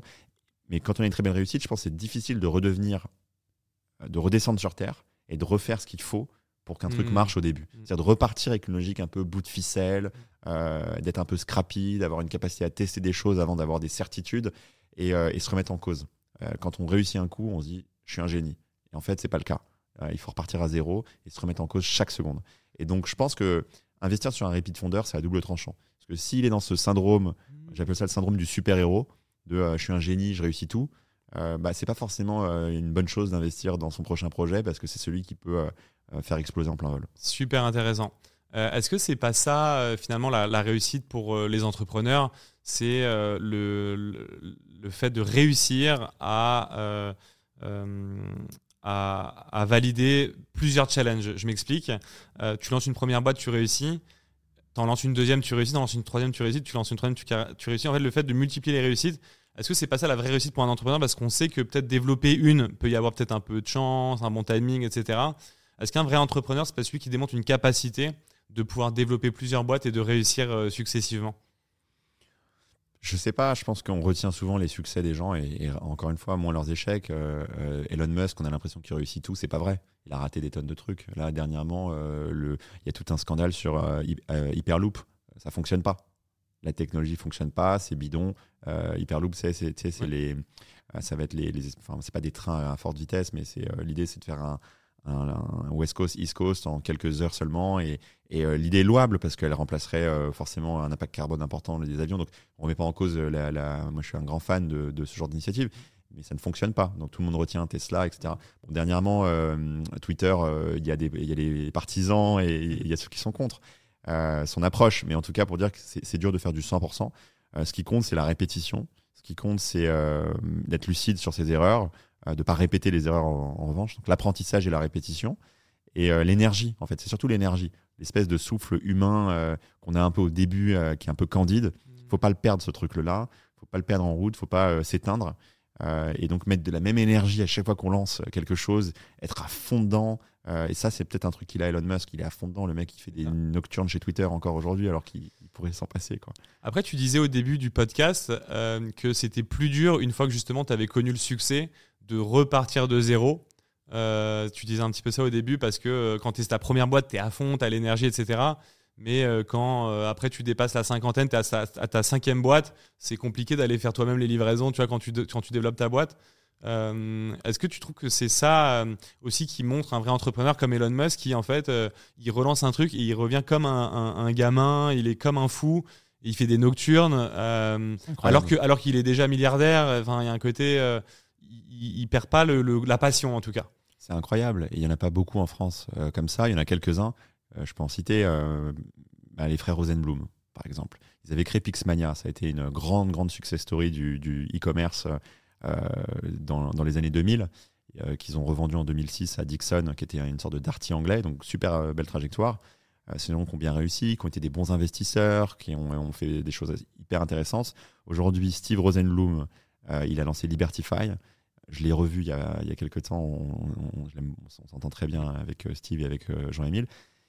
Il repitch Libertify comme, euh, comme s'il sortait d'école de commerce avec la même énergie, la même passion. Et Jean-Émile, il a racheté pixmania.com, le nom de domaine qui était rentré un petit peu dans, le, en désuétude. Enfin, il y a eu une succession d'échecs. Et il a relancé Pixmania comme, comme il y a 20 ans. La même énergie. et j'ai la chance de l'accompagner en investisseur dans Pixmania, la nouvelle version. C'est extraordinaire. C'est extraordinaire. Et euh, c'est ça qui fait un grand entrepreneur. C'est cette capacité à, se remettre au niveau euh, mm. euh, bah, du moment, de l'époque, à se remettre à pitcher sans aucun ego. et c'est extraordinaire. La passion, en fait, c'est ça aussi quand qui embarque les gens et qui font que ça marche. C'est pas le quand la, quand la finalité c'est l'argent. En général, tu n'y arrives pas.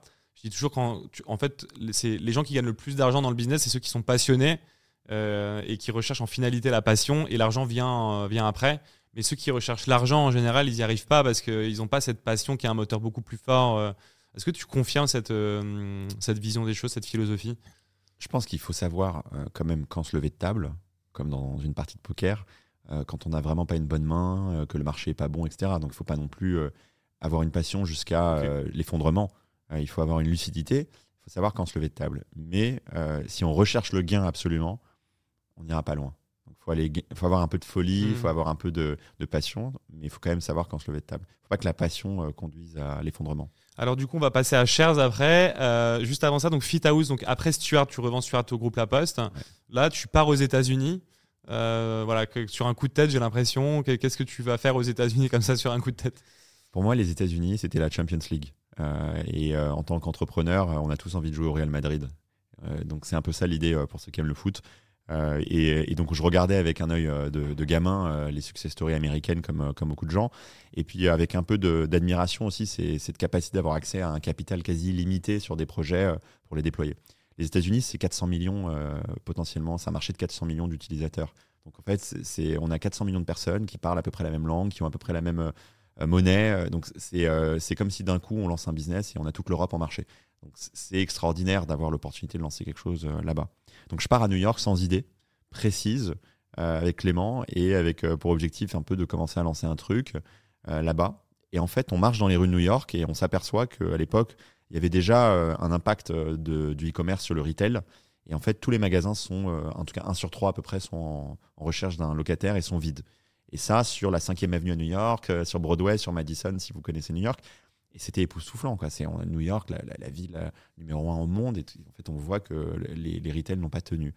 Et donc, on commence à vraiment à brainstormer autour de euh, comment on peut réactiver cette, euh, ce real estate, comment on peut rentrer en contact avec tous les bailleurs qui détiennent donc ces, ces commerces et, quel business on peut y loger. Et ça nous a conduit à lancer un business dans le fitness qui s'appelait Fit House, qui aurait pour équivalent en France épisode, donc des salles de cours particuliers, de cours collectifs pardon euh, uniquement, multidisciplines.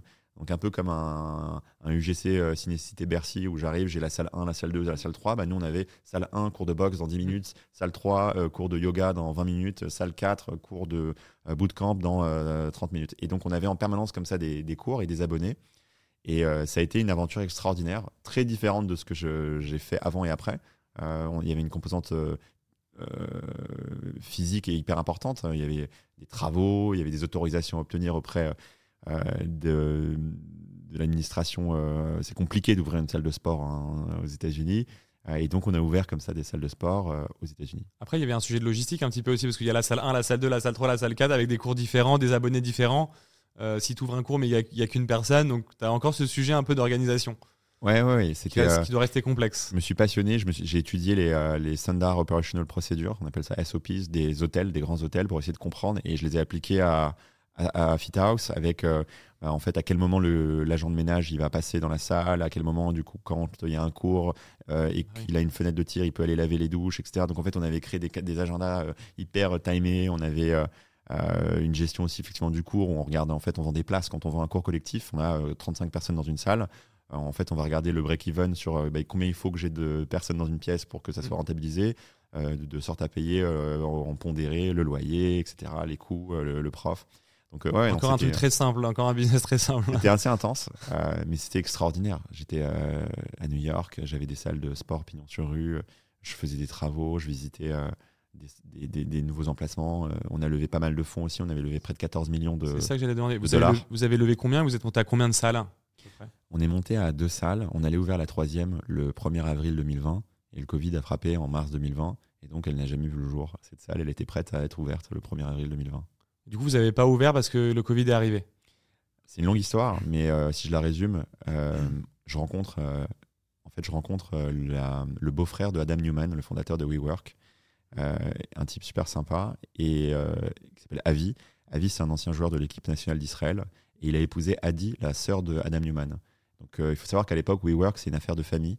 Donc, euh, il y a vraiment Adam Mhm. Newman à la tête, mais il a mis euh, en fait dans des postes clés des gens qui sont proches de lui, dont sa sœur, hein, qui est cofondatrice. Et je sympathise donc avec la sœur d'Adam Newman, Adi, et donc son mari qui sont en charge du wellness chez WeWork. Ils ont une salle extraordinaire à Financial District dans laquelle WeWork a dépensé, c'était l'époque de la grandeur de WeWork, 14 millions de dollars, une salle merveilleuse, et, et qui fait un business model assez similaire au mien. Et on commence à discuter d'un rapprochement pour que pourquoi pas FitHouse devienne en fait le WeWork du fitness. On est juste avant l'été 2019 on parle de l'IPO de WeWork partout. Ils vont faire une IPO à 40 milliards.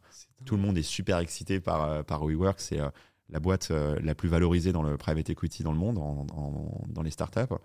Et moi, je suis là en train de parler avec la sœur d'Adam Newman d'un rapprochement pour que pourquoi pas je rentre dans l'aventure WeWork alors que je suis à New York depuis deux ans et que je suis un petit Français de, du 10e arrondissement. donc c'est extraordinaire ce qui, ce qui s'arrive à ce moment-là. Et alors qu'on est dans des discussions qui commencent à avancer, qu'on est en train de faire des business models communs, et que j'ai vraiment une proximité avec, euh, avec euh, Avi et Adi, euh, bah, l'échec de septembre 2019 de l'IPO de WeWork arrête net toute discussion et tous mes interlocuteurs, donc Avi, Adi, etc., sont tous dégagés de WeWork par SoftBank du jour au lendemain.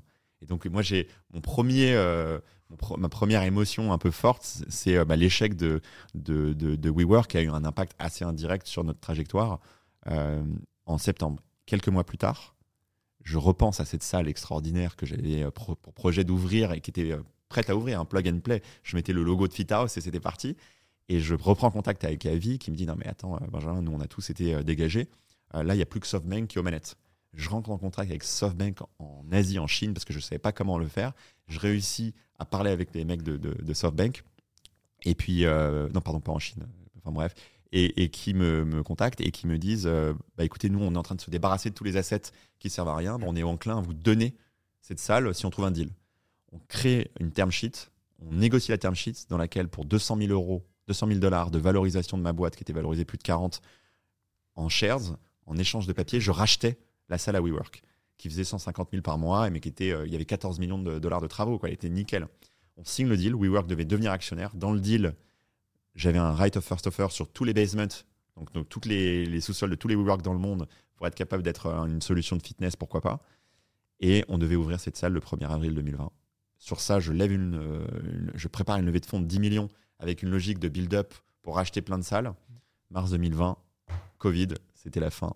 Euh, la levée n'était pas signée, le deal term sheet était signé mais était non-binding, et c'est moi qui retire mon engagement de ce deal pour me sauver les, de, l'exposition financière. Tu as dit, as dit plein de choses. Euh, quand tu dis de valo de 200 000, c'est-à-dire que toi, tu étais valo 40 millions, et pour une valo de 200 000, euh, ils pouvaient accéder à, hum, au capital de au capital. Donc c'est 0,2% à peu près j'ai calculé. Ouais c'est ça donc donc WeWork avait 0,2% de, de, ta boîte mais toi tu avais la salle une salle de dingue avec 14 millions de travaux dedans. Avec 14 millions d'euros de travaux dedans. Et j'avais un deal pour. Donc en gros, pour 200 euh, 000 euros, tu avais un truc qui vaut 14 millions.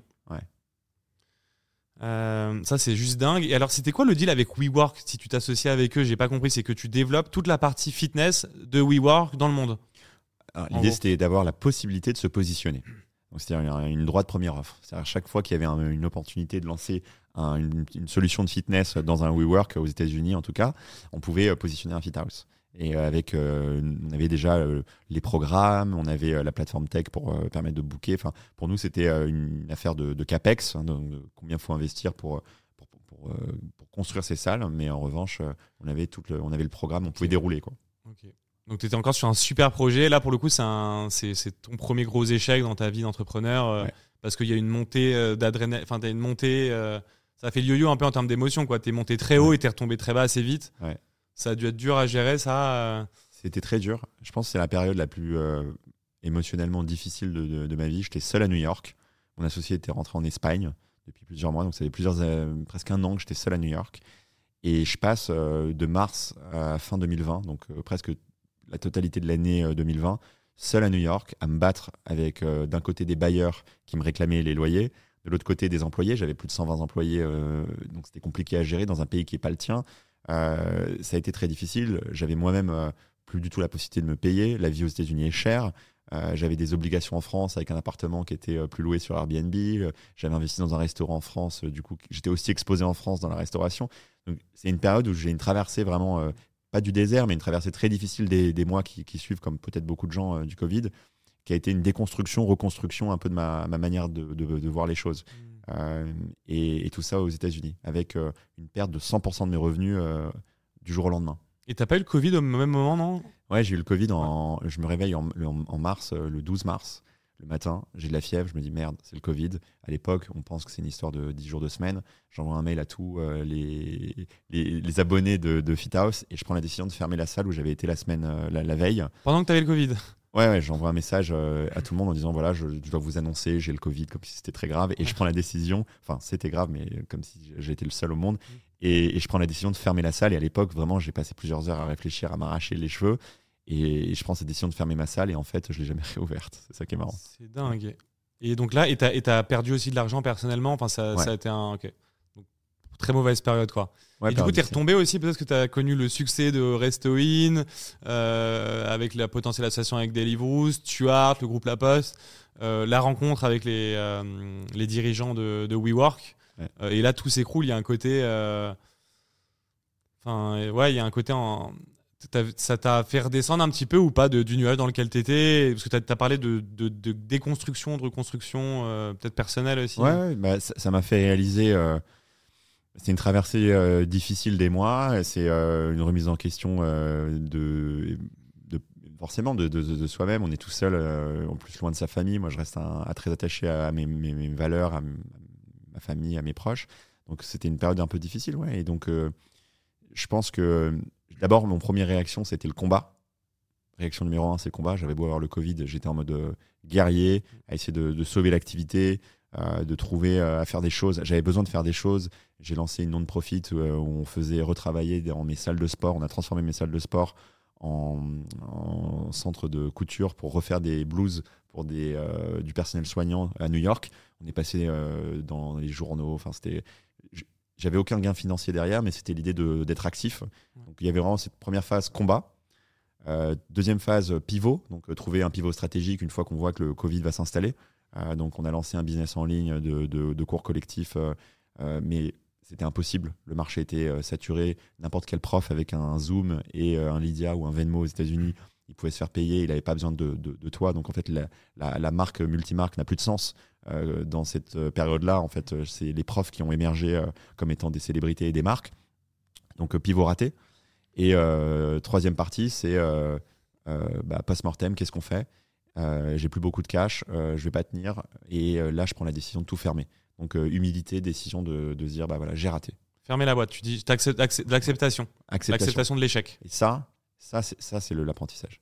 Je pense qu'il y a beaucoup d'entrepreneurs qui sont malheureusement pas forcément sur le chemin de la réussite, et qui vont s'entêter, s'entêter, s'entêter. Parfois, l'entêtement, c'est de la résilience et c'est une qualité, mais il faut voir en fait, et la, la, la différence, elle est assez, euh, l'espace, il est assez ténu, mais il y a d'un côté la résilience, de l'autre côté l'entêtement. Il faut trouver le juste milieu. Quand on malheureusement bascule du côté de l'entêtement, mm. on, rentre dans un cycle de, de l'échec, on devient extrêmement malheureux et on s'entête et, et, et, ça va de mal en pis. Et en fait, il faut savoir couper à un moment donné, se dire oui, j'ai des investisseurs, oui, j'ai des responsabilités, mais j'ai aussi qu'une seule vie. La vie, c'est précieux. Chaque seconde, chaque minute, euh, c'est une minute en moins. Et en fait, euh, on ne peut pas se permettre euh, de cramer tout son temps dans un truc qui ne fonctionne pas.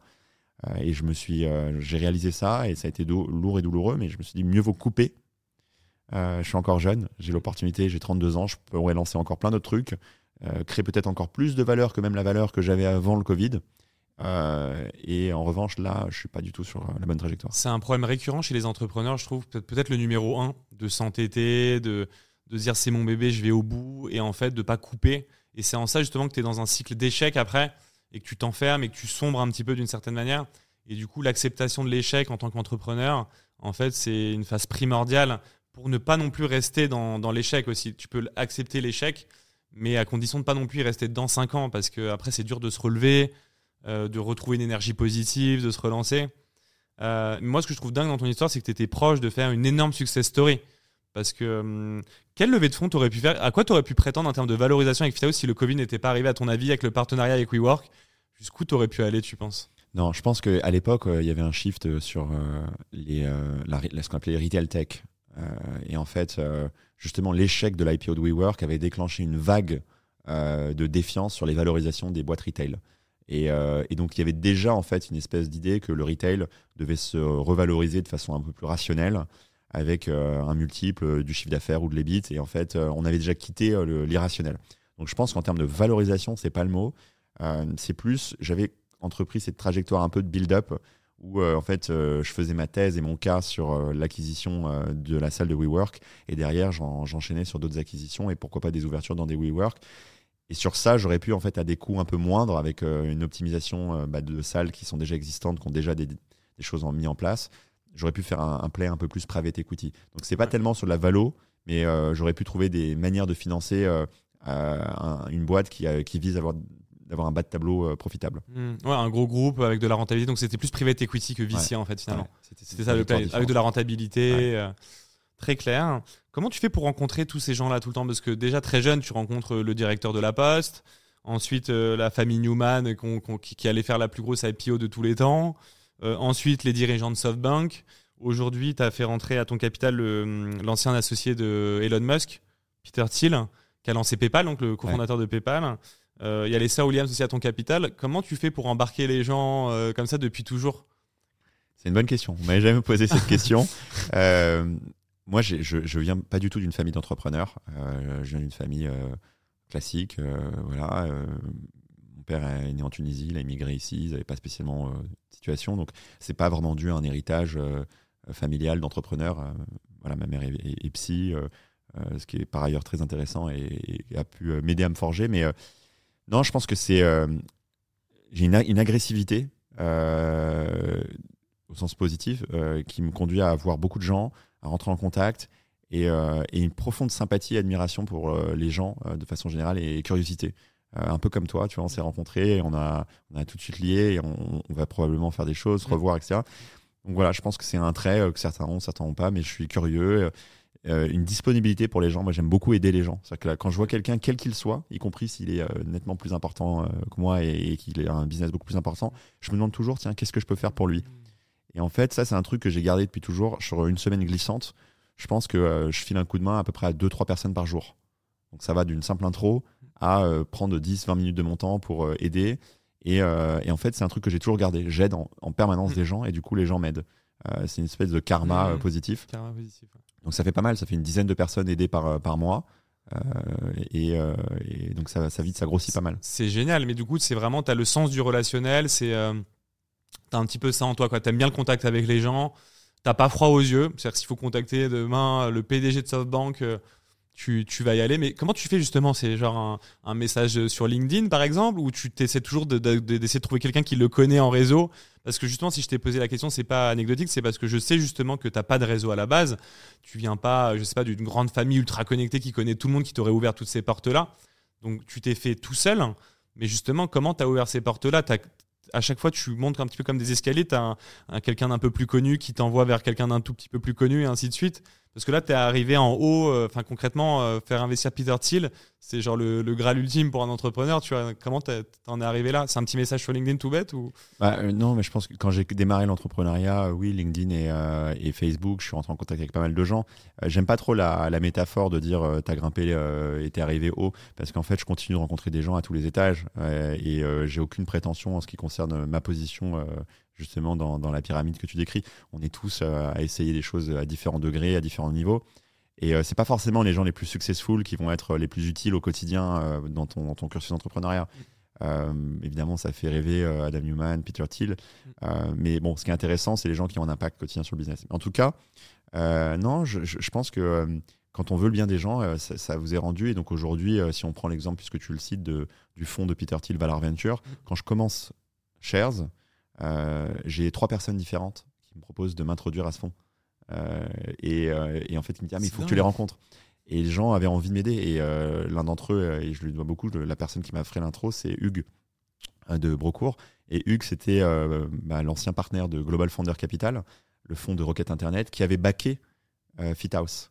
Donc ils étaient déjà investisseurs dans FitHouse. Et malgré justement l'échec, il avait apprécié la manière dont j'avais géré cet échec. Euh, et typiquement comment bah, En fait, à la fermeture de FitHouse, j'ai rappelé la totalité des investisseurs de FitHouse hors fonds, parce que c'était quand même un peu compliqué de gérer aussi les fonds, mais donc tous les business angels. Et je leur ai dit, écoutez, je suis désolé, on va fermer. Euh, laissez-moi quelques mois, je remonterai une affaire et je vous donnerai des parts. Et en fait, j'ai pris comme ça euh, la totalité des business angels qui étaient dans FitHouse, dont Hugues faisait partie, et je leur ai donné au nominal des actions de shares à la création. Et ça a créé un goût de karma, un goodwill qui fait que non seulement il avait envie de se positionner avec GFC et c'est ce qu'ils ont fait, parce qu'il était encore partenaire à l'époque, et Oliver Samuel était hyper intéressé par ce que je faisais. mais il m'a aussi fait l'introduction à Valar. Et, et, ensuite la suite, tu la connais. C'est fou cette histoire, j'ai jamais entendu ça. j'ai jamais entendu ça. T'es le premier à me parler de ça. As, pour pas léser tes anciens investisseurs de Fithouse, tu leur as donné des parts de shares. Ouais, mais c'est pas. mais, à, valo équivalent, de quel, comment ça J'ai trouvé une règle de 3 que j'ai opérée pour que tout le monde ait en pourcentage en fonction de ce qu'il avait mis. Et, en fait, aujourd'hui, l'ensemble de ces investisseurs ont fait un multiple au moins de 2,5 par rapport à ce qu'ils avaient mis dans, dans FitHouse. Mais t'étais pas obligé en plus légalement, c'est ça qui est fou. Oui, mais c'est pas ça. Ce qui compte, c'est la trajectoire. La vie, euh, tu regardes à la fin euh, ce que tu as fait derrière. Et, finalement, euh, ce qui compte, c'est d'avoir embarqué des gens dans ton aventure, d'avoir été dans l'aventure de gens. C'est une aventure humaine, l'entrepreneuriat, surtout pour des business angels. Tu es, je crois, maintenant un des business angels en France les plus actifs. quand tu rentres dans une aventure, tu as une recherche de ROI tu veux un retour sur ton investissement, mais tu rentres dans une aventure humaine. Et, euh, en fait, euh, ça arrive les échecs, mais si au bout d'un an et demi, deux ans après que tu aies mis un ticket dans une boîte, on te dit bon bah voilà, j'ai planté, au revoir, à bientôt, c'est un peu dommage. Du coup, ta strat, c'est good karma euh, dans les relations humaines, dans le business. Mais donc, tu es, cohérent. Tu es cohérent dans le business ou dans la vie, c'est donner de manière désintéressée et recevoir en conséquent. C'est marrant parce que je prends toujours l'exemple des gens qui, par exemple, se sont fait avoir une fois et du coup euh, s'enferment dans une carapace, sont défiants de tout et s'enferment dans cette espèce d'énergie de la méfiance des autres. Et moi, je dis toujours dans la vie, tu vois, j'ai un peu comme toi, euh, je, continue de faire confiance aux gens. Euh, même en me faisant avoir, parce que en gros sur 10 personnes en général, allez on va dire tu as une ou deux personnes qui vont peut-être te planter un couteau dans, le dos, mais il faut jamais s'arrêter de faire confiance parce que la vie te le, renvoie aussi toujours. Et je trouve que tu le bon cas qui illustre ça. Euh, parce que tu donnes de manière désintéressée et ça, t'aide grave dans le business. Oui, ça m'aide énormément euh, et, je pense que c'est important de donner sa confiance euh, et de continuer d'être passionné. ce qui compte dans la vie, c'est l'engagement. Il faut s'engager dans, ses projets entrepreneuriaux, il faut s'engager dans ses relations. On ne peut pas aider la totalité de la planète chaque jour, mais en tout cas, il faut garder une partie de son temps. et j'avais été interviewé par quelqu'un il n'y a pas longtemps qui me dit qui sont tes mentors qui sont les gens euh, dans ton cursus euh, qui t'ont inspiré, euh, comment tu t'es enrichi. Et en fait, je réfléchissais et je me suis dit, j'ai eu quelques personnes comme ça qui, qui ont, été, qui ont eu un impact, mais je crois qu'en vrai, je suis quasiment plus enrichi des gens que moi je mentore que des gens qui m'ont mentoré. Parce que j'apprends en fait en regardant des situations qui arrivent à des gens que j'aide, en étant leur investisseur, en étant leur advisor, en étant juste parfois leur ami. Et c'est pour ça que je garde vraiment du temps chaque semaine pour régulièrement voir des gens euh, et les accompagner sur leurs projets. Et ça me donne une vue à 360 sur des domaines d'activité différents, des situations de vie différentes, des décisions difficiles différentes. Ça me fait rencontrer des gens que j'aurais pas forcément rencontrés. Et donc, euh, j'ai beaucoup ça. J'avais près une trentaine de participations en tant que business angel. Et quasiment la totalité d'entre elles, je les accompagne sur leur levée de fonds, sur les décisions stratégiques, sur leur recrutement. Sur... c'est un peu de temps, un peu de bande passante, mais euh, le retour sur investissement, il est énorme. En tout cas, tu arrives à euh, attirer la sympathie euh, des gens. Et en fait, euh, les gros contacts que tu as aujourd'hui, tu as réussi à les avoir parce qu'ils ont senti une certaine forme de bienveillance. ils n'ont pas senti le requin qui voulait peut-être à tout prix avoir leur argent ou bénéficier de leurs contacts. Il y avait plus, ils ont plus vu un entrepreneur curieux, envie de les rencontrer, partager. Et après, on verra. On en revient à ce que je disais initialement, c'est la, tu, la finalité, ça doit pas être euh, vraiment euh, l'argent et ça peut être, ça peut pas être le simple moteur. Euh, peut-être que, tu vois, par exemple, les, Newman, ils t'ont apprécié, vous avez connecté parce qu'ils ont vu quelqu'un de passionné et vous avez échangé sur la base d'une passion avant tout, qui est, un, tu vois, qui est, le moteur. en tout cas, tu arrives à attirer la sympathie de, pas mal de gens connus. bravo pour ça. Puis en plus, à l'international, et je trouve ça cool aussi que, tu vois, il y, a des Français qui arrivent un petit peu à, exporter un petit peu le savoir-faire, les boîtes qu'on entend toujours aussi de, euh, des boîtes américaines ou asiatiques. Tu vois, moi je dis toujours, il, il manque des géants européens. Euh, et du coup, on va faire le lien tiens, avec Shares parce que justement, tu m'avais dit dans le café, je veux que mon application, ce soit sur le, elle arrive un jour sur la première euh, page de ton smartphone, qu'elle fasse partie des top applications en Europe en tout cas. et ça, du coup, ça serait créer un géant mondial, mais qui viendrait d'Europe en tout cas. Et pourquoi pas? Pourquoi, pas, euh, En tout cas européen, et euh, d'autant que les services financiers, ils sont quand même régulés, donc ils, sont, euh, ils ont à être un peu localisés. les réglementations ne sont pas les mêmes selon qu'on soit en France, en tout cas en Europe et aux États-Unis. Donc il y a une nécessité de localiser le service encore plus, plus, plus forte. donc ce qui occasionne aussi une barrière à l'entrée. Si on comprend bien comment fonctionne le système. Après, il y a aussi des, éléments très spécifiques aux, marché euh, enfin, de l'investissement que, que, sont les spécificités fiscales aussi. Donc, par exemple, aujourd'hui, nous, on va être dans les prochains mois une des premières applications en France qui propose un PEA. Donc, il y a des acteurs qui le font, qui sont des acteurs traditionnels, mais dans les néo-brokers qui sont internationaux, ils n'ont pas le souci du public français que nous, nous, on va avoir pour créer un PEA qui a des avantages e extrêmement importants. La même règle juridique que le PEA qu'on a à la banque. Ouais. Ok. En fait, le PEA, créer un PEA sur Shares. Ouais, on pourra créer un PEA sur Shares, pas au lancement, mais on y travaille pour être d'ici la fin de l'année en position de le faire. Génial. Et donc, euh, c'est extraordinaire. Alors, attends, avant d'entendre la technique, c'est quoi Shares? Tu peux nous présenter Shares? Ouais, bien sûr. Euh, Shares, c'est une, plateforme d'investissement, un réseau social euh, attaché à, cette plateforme d'investissement, et c'est une plateforme d'investissement qui donne accès à des milliers d'actions en bourse, des actions américaines, des actions européennes, des ETF, hein, c'est ce qu'on appelle des trackers, qui sont des bouquets d'actions et euh, des crypto-monnaies. Donc on va avoir toutes ces euh, opportunités d'investissement euh, extrêmement liquides. Hein. On fait que des ordres de marché, c'est-à-dire que j'achète, je vends de façon instantanée. Et, donc sur Shares, vous pouvez ouvrir un compte titre. C'est un vrai service financier régulé en France. Donc on l'a dit tout à l'heure par les régulateurs français, donc avec un agrément prestataire de services d'investissement qui nous donne la possibilité d'être teneur de compte, c'est-à-dire d'avoir des comptes avec des actifs et de faire des ordres, et un enregistrement PSAN qui nous donne la possibilité de proposer des crypto-monnaies.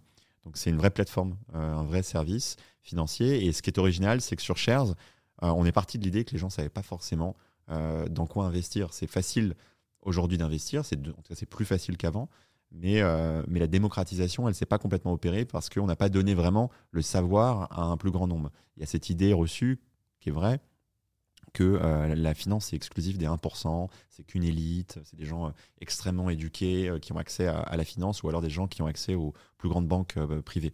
nous, on vient casser cette idée, on veut que tout le monde. Il y a 70 millions de Français, bah, dès qu'ils dépassent l'âge de 18 ans, quelle que soit leur finance, ils devraient pouvoir avoir accès à une plateforme comme Shares pour pouvoir commencer à épargner et à construire leur, futur.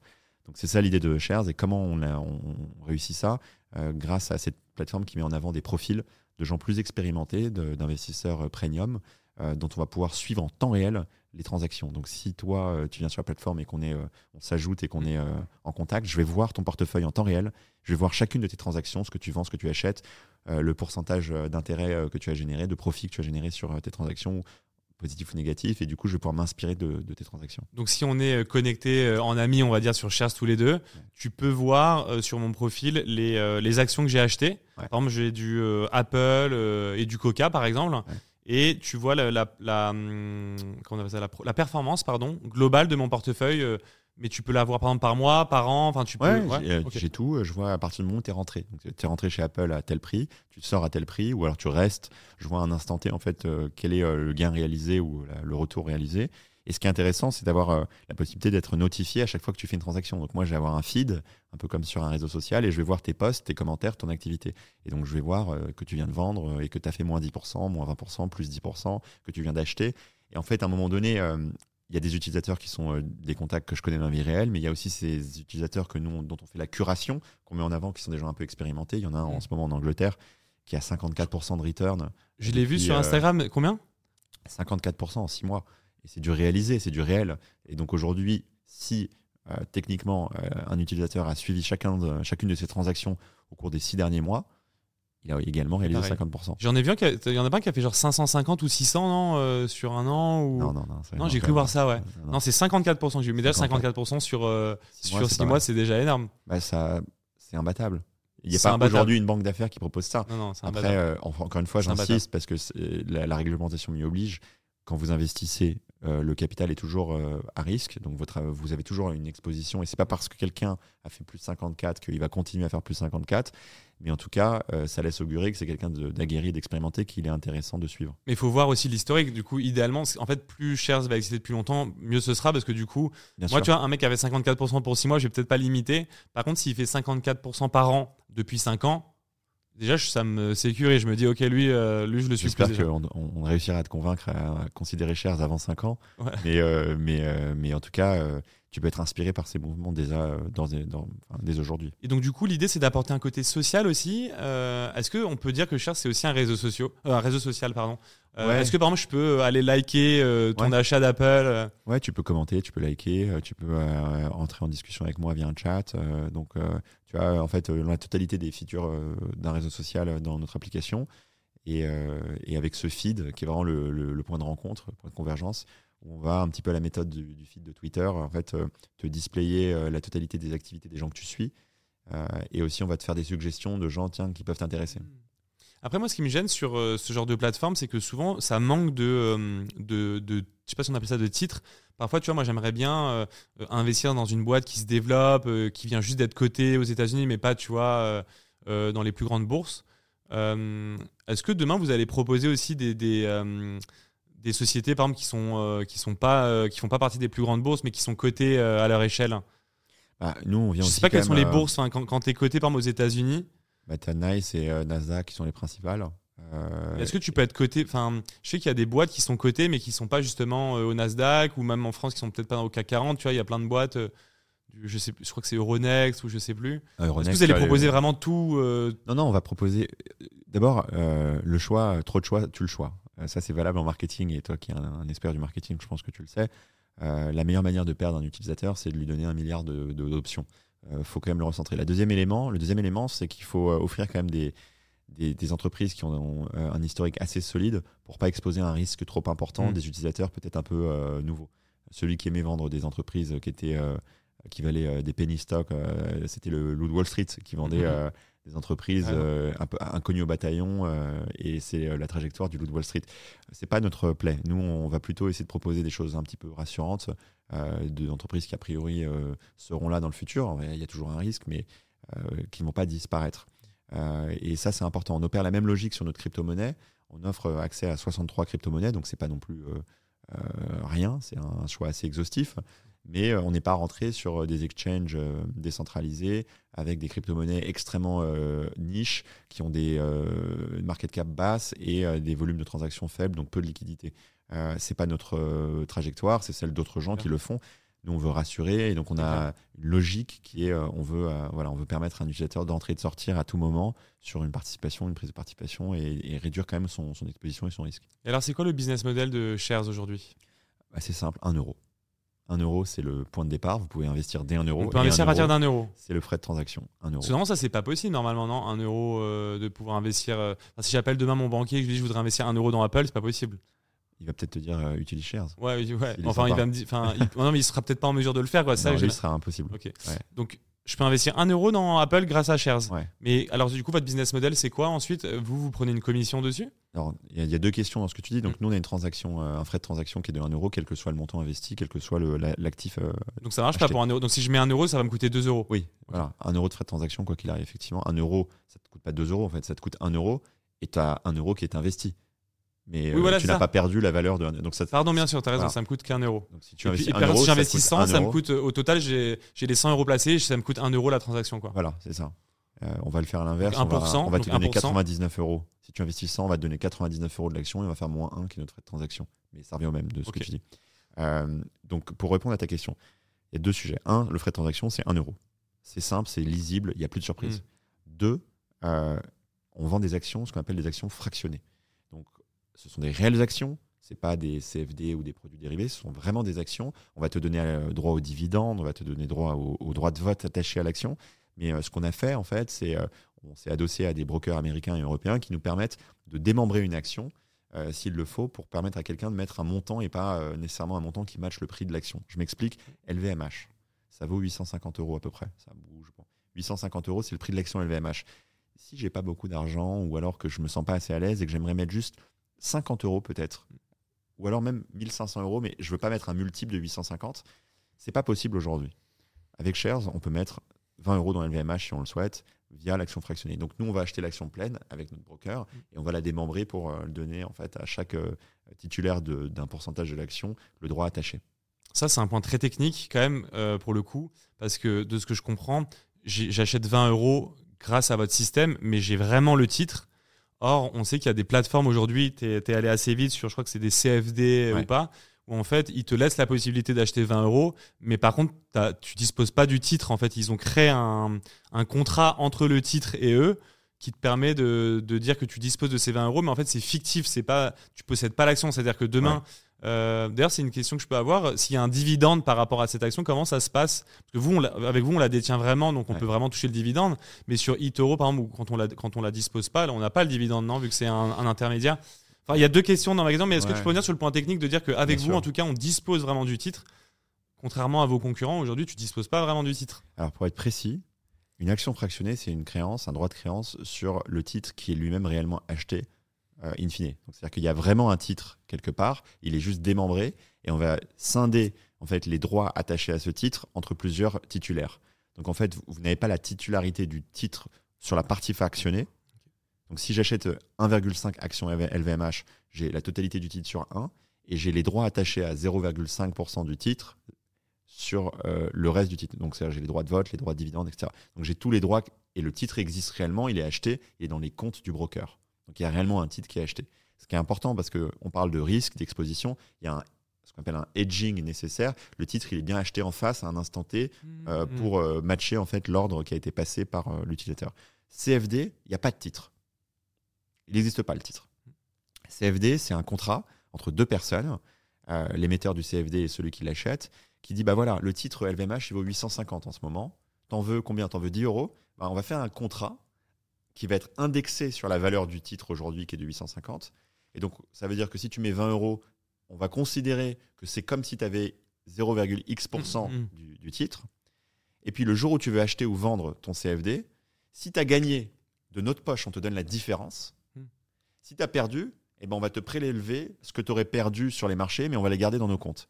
C'est pour ça qu'on dit CFD, Contract for Difference. Concrètement, mécaniquement, quand tu es sur une plateforme qui te propose des CFD, ton intérêt est opposé à la plateforme. C'est un, la plateforme joue contre toi. La plateforme espère que tu perdes, puisque ta perte, c'est son gain. Bien sûr. Et du coup, même, euh, on en parlait la dernière fois, ils utilisent des datas pour justement euh, savoir si tu gagnes plus souvent ou tu perds plus souvent pour se euh, hedger ou pas, acheter ou pas les titres en contrepartie. Parce que quand tu gagnes, ils payent de leur poche. Euh, ils prennent, ils n'ont pas placé l'argent, ils, ils, te retirent de la position en même temps et du coup. Euh, après, chaque plateforme aura une réponse différente, je pense, et un système différent, mais généralement, les plateformes de CFD, elles vont ségréguer les, les sommes d'argent. Donc, si je mets 500 euros sur une plateforme de CFD, ils vont dormir dans un compte fermé, hein, donc ils vont pas se servir dessus quand même. C'est réglementé. Et les 500 euros vont dormir. Et puis ensuite, effectivement, la plateforme, elle, elle doit quand même hedger son exposition. Donc, elle doit prendre une partie des transactions qui sont effectuées en CFD et faire ce qu'on appelle euh, des mouvements sur euh, ses euh, propres comptes. Donc, ils vont avoir peut-être 20% du volume de transactions qui va réellement donner, occasionner un achat d'une action pour réduire le risque. Et en fait, leur, leur, algorithme a pour objectif de, mmh. de, réduire au plus possible la partie du hedging, c'est-à-dire le montant d'argent qui doit être investi réellement. Et puis surtout, ils vont miser dans leur hedging sur ils vont essayer de miser contre toi. Mais justement, alors concrètement, juste pour résumer très simplement, ces plateformes, euh, le business model, c'est euh, ils gagnent de l'argent sur les pertes de leurs clients. Pas seulement, hein, ils gagnent aussi sur des frais de transaction qui, qui, ont lieu sur des transactions qui n'ont pas forcément lieu. Ils gagnent de l'argent sur le FX, c'est-à-dire la conversion entre euro-dollar, etc. Donc il y a plein de choses, mais c'est vrai que le, le noyau, c'est quand même de systématiser une logique et on gagne de l'argent quand vous en perdez. Mais ce que je trouve dommage, justement, c'est que quand tu vas, par exemple, euh, sur des plateformes euh, voilà, connues euh, et que tu achètes, toi, en tant qu'utilisateur, on ne te dit pas que tu n'as pas le titre, tu vois ce que je veux dire? Du coup, je trouve ça un peu, un peu biaisé, pas, pas assez transparent. Parce que, par exemple, j'achète du Apple, j'ai l'impression d'avoir mes actions Apple. Or, non, en fait, c'est juste de la data sur la plateforme. eux, ils me disent que j'ai pourtant, mais en fait, je dispose pas des titres. Ouais, mis en situation. Je suis mis en euh, situation, quoi. Donc je suis un peu comme dans un, dans un film, un scénario euh, où euh, j'ai l'impression de tout avoir, mais ça, pose quand même des problématiques un peu peut-être réglementaires, non? Parce que si la plateforme fait faillite, toi, t'as pas le, donc sur ces plateformes-là, tu n'as pas les titres. donc comment ça se passe dans ce cas-là? Bah, et, justement, faire le parallèle avec Shares, est-ce que justement demain, vu qu'on a directement les titres avec Shares, si demain Shares fait faillite, parce qu'il y a toujours des sujets de confiance dans, dans les fintech un petit peu, est-ce que j'ai toujours mon titre?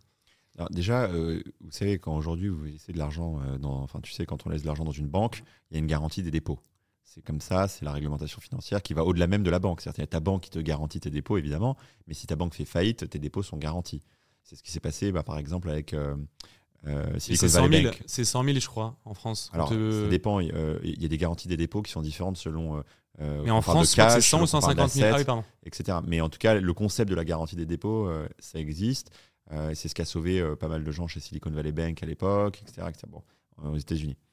Donc, nous, on n'échappe pas à cette logique, ou plutôt on en bénéficie. Nous, nos garanties des assets, elle est de 250 000 dollars sur des assets américains. Donc, jusqu'à 250 000 dollars, il y a la garantie qui est celle des marchés, puisqu'on est une entreprise réglementée, et de 70 000 euros pour les ETF et les actions européennes. Donc, ça, c'est déjà une garantie des, dépôts qui est faite. Et après, on a toute notre réglementation de compliance, le- la manière dont on gère euh, et on ségrègue les assets euh, qui, euh, de facto, euh, garantissent les, les- l'ar- l'argent qui est investi sur, sur nos services financiers. Euh, les actifs, ils ils sont jamais dans nos comptes à nous. Ils ne appartiennent pas à Shares Mhm. ou à Benjamin Chamla. Euh, vos actifs sont vos actifs. Et si, d'aventure, la société un jour avait des problèmes, vos actifs pourraient être transférés vers un, un autre prestataire.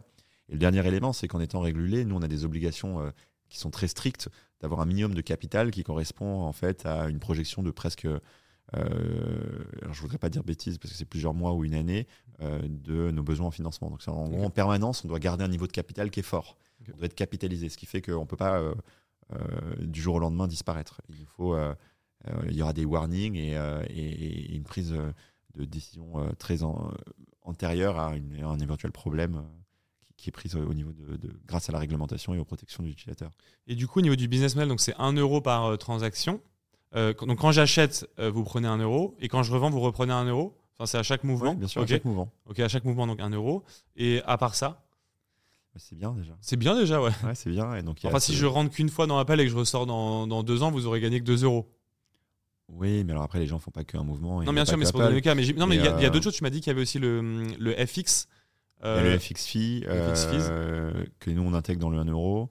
Ah, c'est Euh, intégré dans les 1 euro. Ouais, on, on va charger un petit peu dans, dans certains cas de figure. On a le.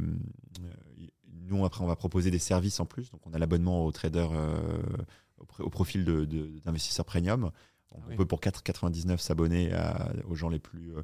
Euh, qui nous intéressent le plus et donc nous on va prendre une partie une commission sur euh, sur cet abonnement un peu comme euh, le modèle des newsletters tu sais quand on s'abonne à des gens qui sont Oui, des influenceurs finance et qu'on a une newsletter avec un feed avec de, de l'information bah, Instagram vient de le lancer aussi là. Tu peux t'abonner à un Donc user ça, entre un- 1 euro et 5 euros. voilà, donc c'est ce qu'on va faire et qui que je pense va être assez aussi important pour nous et qui fait du, qui fait du sens. Euh, voilà, et puis après, on va lancer différents types de services dans le futur auxquels on pourra attacher des, des- des abonnements, euh, notamment si on met en place des euh, comptes ISA en Angleterre, c'est l'équivalent des PEA ou des PEA en France. On pourrait peut-être, on va avoir, si on introduira euh, via plus de services, peut-être une, une forme d'abonnement euh, pour accès à, pl- à plus qu'une une offre plus profonde. Est-ce que c'est possible de faire du copy trading? Par exemple, euh, je vois que tu es super bon dans, tes, dans tes investissements. Est-ce qu'il y a un bouton où je clique copier tout, tous, ces, tous ces investissements proportionnellement à mon capital? Est-ce que ce serait possible un jour de faire ça? Ça existe, il y a des gens qui le font, c'est toujours un peu mal vu par les régulateurs. Nous, la manière, l'arbitrage qu'on a mené, c'est qu'on te propose de suivre quelqu'un et d'être notifié à chaque fois qu'il fait une transaction. Euh, donc après, c'est à toi de mettre euh, les choses en place si tu as envie de prendre la décision de, de, faire quelque chose euh, de, en, en mimétisme, en Le miroir. problème, c'est que si tu as la notif pendant que tu dors et que tu te réveilles, il a déjà fait plus 10%, tu as déjà perdu les plus 10%, tu vois ce que je veux dire? Oui, si mais les marchés pas sont fermés la nuit. Mais les marchés sont fermés la nuit. bien- Quoique, euh, si c'est sur les marchés américains, il Ouais. y a un décalage. Mais euh, Ok, non, mais c'est intéressant. Non, mais je comprends la logique. Puis euh, tu peux aussi dire non, ça je le sens pas et suivre que les bons coups euh, que tu sens. Ouais. Euh, J'ai vu que la compliance dans les fintech, on m'a régulièrement dit ça, c'est un coût important. Ça représentait 20% de la masse salariale. Est-ce que c'est vrai chez toi aussi ou pas? 20, c'est un peu beaucoup, mais c'est une part importante. Et c'est euh, indispensable. C'est vraiment indispensable parce que la compliance, elle est à tous les étages. Il y a euh, la partie autorisation, donc obtenir des autorisations, c'est des cycles qui sont longs, il y a énormément de choses. Donc c'est au carrefour entre de la gestion de projet et du légal. C'est vraiment, on demande beaucoup, beaucoup, beaucoup de choses. hein. Moi, on m'a demandé mon casier judiciaire aux États-Unis pour vérifier euh, que j'ai- j'avais pas de, de casier judiciaire aux États-Unis, par exemple. Et aux États-Unis, il y en a deux. Il y a celui euh, de, euh, de l'État dans lequel tu as vécu, puisque j'ai vécu trois ans. Et il y a celui, bon, donc, donc on te demande énormément de choses, il faut aller les chercher, etc. J'ai dû aller au FBI. Bon, donc on te demande énormément de choses et de paperasse, donc il y a une question de gestion de projet et de légal. Donc ça, c'est autorisation.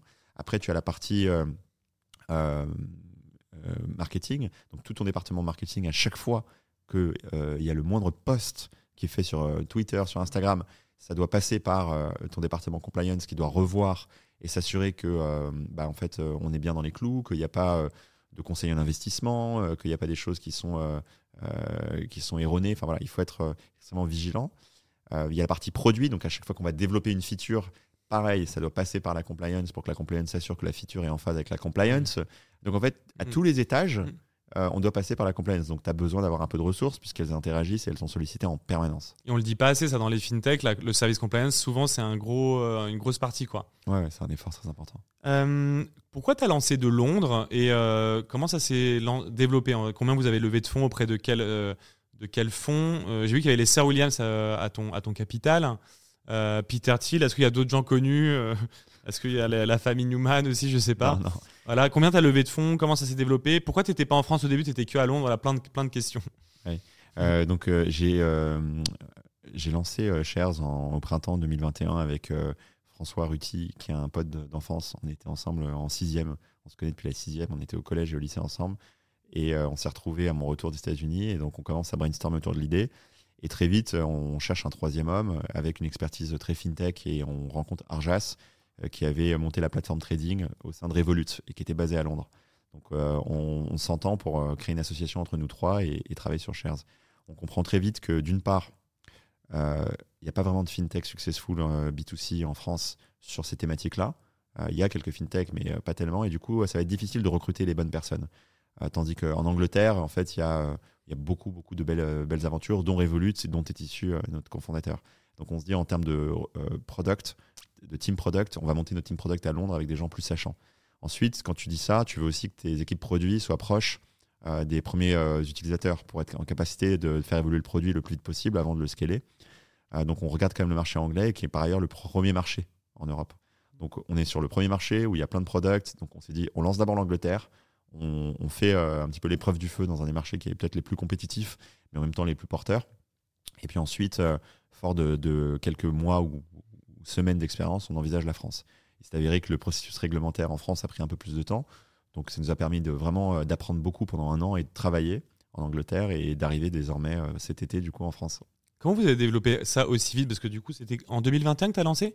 On a immatriculé la boîte en avril 21. Avril 21, donc là ça va faire, euh, allez on va dire deux ans. Et en deux ans, tu as levé 90 millions d'euros, je crois au total, et tu as recruté combien de personnes? On a recruté, là on est à peu près 150 aujourd'hui. Et tu as été l'app euh, au UK la plus téléchargée dans le, dans le service finance à un moment donné, non? Sur les stores, en mai 22 au lancement, on lance, on ne sait pas du tout ce qui va se passer. On avait une waitlist avec 50 000 personnes. On lance, on se dit on va voir ce qui va se passer. On le met sur les stores, on envoie un message à 50 000. Et là, euh, effet euh, viral loop, le mm. truc dont tu rêves quand tu lances un service. on est la deuxième app la plus téléchargée sur les stores en gratuit. Enfin, ce, la deuxième app gratuite euh, la, plus téléchargée. Attends, mais il y a des. parce que sur Apple, il y a plusieurs catégories, non? Donc c'est catégorie finance, on est la deuxième. Catégorie finance, vous êtes la et, deuxième? Et global, on était la sixième. Vous étiez la sixième au global au UK pendant combien de temps? Pendant 5-6 euh, semaines. 5-6 semaines. C'est, ça, ça équivaut à combien de téléchargements au total En téléchargement, après on n'a pas tout converti, hein, mais en téléchargement, on était à plusieurs centaines de milliers. Plusieurs centaines de milliers de téléchargements. Et assez organique. Donc après, on avait un referral flow qui était assez dynamique, mais euh, on donnait euh, des, parrainages, des codes. enfin, il y avait du parrainage, il y avait un système. On avait une stratégie un peu différente au lancement d'Angleterre que celle qu'on a opérée en France. C'était ouvert et c'était pas fermé. En France, on fait rentrer les gens petit à petit. Mais euh, ça a été extraordinaire. Et au total, on a eu au final, en un an, 150 000 comptes créés sur Shares. C'est quoi votre stratégie d'acquisition Du coup, vous utilisez quel canal? On fait du vraiment, on, tente beaucoup de choses. TikTok un peu non? J'ai vu un petit peu de TikTok. Le principal en volume, c'est TikTok, en volume de comptes créés. Euh, on Souvent les fintech euh, un peu innovantes. J'ai reçu euh, Bitstack qui a fait YC qui permet d'épargner. bref, en Bitcoin. enfin, là où ils ont le plus de résultats, c'est sur TikTok parce que c'est des formats qui plaisent, qui sont dans l'air du temps. Moi, j'avais été au tout début rencontrer Guillaume de Brut, le fondateur de Brut, et je lui dis est-ce qu'on peut faire un truc ensemble? Est-ce qu'on peut faire une marque grise? Tu me lances un truc Il m'a dit écoute, franchement, mets-toi à fond là-dedans crée-toi du contenu en interne. Tu vas faire, euh, achète-toi une caméra et euh, un micro. Tu vas faire des conneries. Euh, les premières semaines, les premiers mois, ça va pas être bon, mais tu vas apprendre et dans six mois, un an, tu as un média. Et en fait, tu auras craqué le truc et c'est plus intelligent que, de le faire avec moi. Je l'ai écouté. franchement, ça a été un bon conseil. Aujourd'hui, on fait des millions de vues sur TikTok et sur Instagram avec des contenus qu'on crée avec vraiment un bout de ficelle et une caméra. parce qu'on a compris comment, on a compris le hack et après on retargue un peu les gens en leur proposant bah, justement de télécharger l'app, de, nous rejoindre. Mais l'idée, la clé, c'est le contenu. C'est le volume de contenu et la qualité du contenu. C'est-à-dire beaucoup de contenu, c'est très régulièrement poster des choses, et puis en même temps que ce soit extrêmement ludique mais éducatif.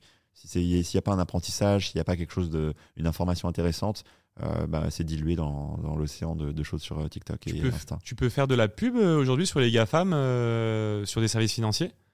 C'est extrêmement réglementé. il faut faire attention. Les cryptos sont exclus. C'est très difficile de faire de la pub pour un produit crypto. Mais nous, on fait des stocks, on fait des ETF. Donc oui, oui, tu peux faire des ads et générer du téléchargement. Donc il y a du payant, il y a de l'affiliate, il y a de l'organique en ayant du contenu qui est viral. dernièrement, on tente un petit peu de, de médias. On a fait pas mal de, euh, dans des, euh, sur des, sur des, on a fait des pubs en ce moment sur euh, le groupe Les Échos, on entend des choses, on entend des trucs un peu différents. Et c'est hyper intéressant, mais je pense que TikTok reste quand même le plus gros canal. De l'influence aussi un petit peu, non? Un peu d'influence. Un peu d'influence. et donc du coup, c'était un code. Comment ça a explosé au UK comme ça Il y avait un code de parrainage que tu pouvais pas t'inscrire non plus comme ça? Ouais, il y avait un code de parrainage. Euh, là Comme sur Clubhouse à l'époque ou euh, pas? À Paris, on fait un peu ça maintenant. Euh, à l'époque, on était un petit peu plus ouvert, mais il fallait venir. Effectivement, tu pouvais être parrainé, tu pouvais gagner un peu de sous en étant parrainé, en transformé en, free shares, c'est-à-dire que tu as des actions euh, sur ton portefeuille que tu pouvais avoir gratuitement au début. Et donc ça, a bien marché. Il y avait vraiment une attente parce qu'on avait été depuis plusieurs mois, on avait communiqué, on avait expliqué qu'on arrivait, donc on avait une grosse waitlist. Donc euh, c'est ce qui a expliqué ce, voilà, cet élan au lancement qui était euh, assez extraordinaire et qui nous a conduit à notre deuxième levée, notre série B qu'on fait. Euh, donc c'était notre troisième round qu'on lève 40 millions de dollars. C'était vraiment deux mois après le lancement et c'était sur la base des chiffres du lancement qu'on avait, qu'on avait fait en Angleterre qui était éloquent. Vous êtes dans combien de pays aujourd'hui? Bah, On était que en Angleterre jusqu'à ce mois-ci. Maintenant, vous pouvez, avec le PSAN, être partout en Europe. Alors avec le PSI, donc avec euh, le prestataire euh, de services d'investissement, donc qui permet euh, d'acheter des stocks et des ETF, comme c'est un agrément, l'agrément permet un passeport européen dans 27 pays qu'on a sollicité. on pourra le mois prochain viser l'ensemble des pays européens. Le PSAN, donc les cryptos, c'est un peu plus compliqué, c'est un enregistrement. Qui a encore, il n'y a pas encore, il y a un seul, une seule entreprise agréée. Société Générale, je crois. La Société Générale. Société Générale, j'ai vu. Et, et, donc on est au début en fait d'une construction d'une logique similaire via la réglementation MICA dans l'univers des cryptos partout en Europe à celle qui existe déjà depuis longtemps, depuis MIFID, la réglementation MIFID, sur le terrain de, du, trading classique. Mais du coup, là, vous étiez co-UK, là, tu vas pouvoir lancer 27 pays concrètement. Et vous allez tous les lancer en même temps ou tu te, vous allez d'abord regarder la France et ainsi de suite? On va mettre un gros boost sur la France. Un parce que je pense que notre objectif, euh, c'est difficile de vouloir être le leader partout. C'est euh, peut-être même euh, prétentieux et difficile et impossible au départ, surtout dans le climat actuel. Il y a des très belles plateformes en Allemagne, très belles plateformes un peu partout. En, Allemagne, c'est Trade République, non? Ouais, ouais, ils sont pas mal en Allemagne. Euh, ils font des choses intéressantes. En L'Angleterre, c'est encore euh, difficile. Il y, a un combat de coq entre 10 acteurs quasiment, donc c'est difficile. Euh, je pense qu'en France, on peut être leader. On va tout mettre pour. C'est vrai que c'est le pays des traders, les, les, UK et, Londres notamment. c'est la plus grosse concentration de traders peut-être en Europe, non? C'est très financiarisé. C'est une industrie qui est financiarisée quand même, je trouve. Je pense que c'est une culture. En fait, euh, on voit euh, des cultures différentes selon les pays. Il y a des pays qui sont prompts à l'épargne. L'Allemagne, c'est un pays d'épargnants. La consommation, je pense, d'un produit comme Trade Republic en Allemagne, je parle sans être, euh, sans savoir, mais j'imagine, ça doit être beaucoup de gens qui font un ordre par mois pour mettre sur un, saving plan, quoi, un, plan d'épargne. Et ça, ça, tient à l'historique de, l'Allemagne. En Angleterre, il y a plus de, frequency traders, c'est-à-dire des gens qui vont faire 4, 5, 6, 7 transactions par mois euh, et qui vont euh, avoir des, portefeuilles un peu moins long terme, un peu plus short. ils vont garder une action avec un temps moyen de quelques mois et pas de quelques années. Donc c'est un peu différent comme logique, je pense, en Angleterre, et ils ont euh, une éducation plus pro trading et surtout des acteurs qui sont là depuis plus longtemps. Donc voilà, c'est d'un côté, on a des gens qui traitent beaucoup, mais peut-être dans une logique, c'est difficile de, de, se faire une place. De l'autre côté, on a des gens qui épargnent. Et la France se situe un peu au milieu, avec une méconnaissance un petit peu, mais un intérêt qui, explose euh, avec un nombre de traders. Je crois depuis le début de l'année, il y a plus de 100 000 traders en France, de nouveaux traders. Donc il y a 100 000 personnes qui ont créé un compte titre depuis euh, le début de l'année 2023. Et euh, il y a 40% d'entre eux qui ont moins de 35 ans. Donc en fait, il y a vraiment une nouvelle génération qui s'intéresse, qui est intéressée par l'investissement.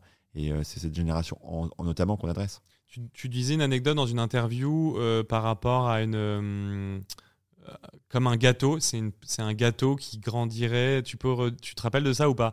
Euh, En gros, c'est tu disais, euh, il faut voir ce marché-là comme euh, un gâteau.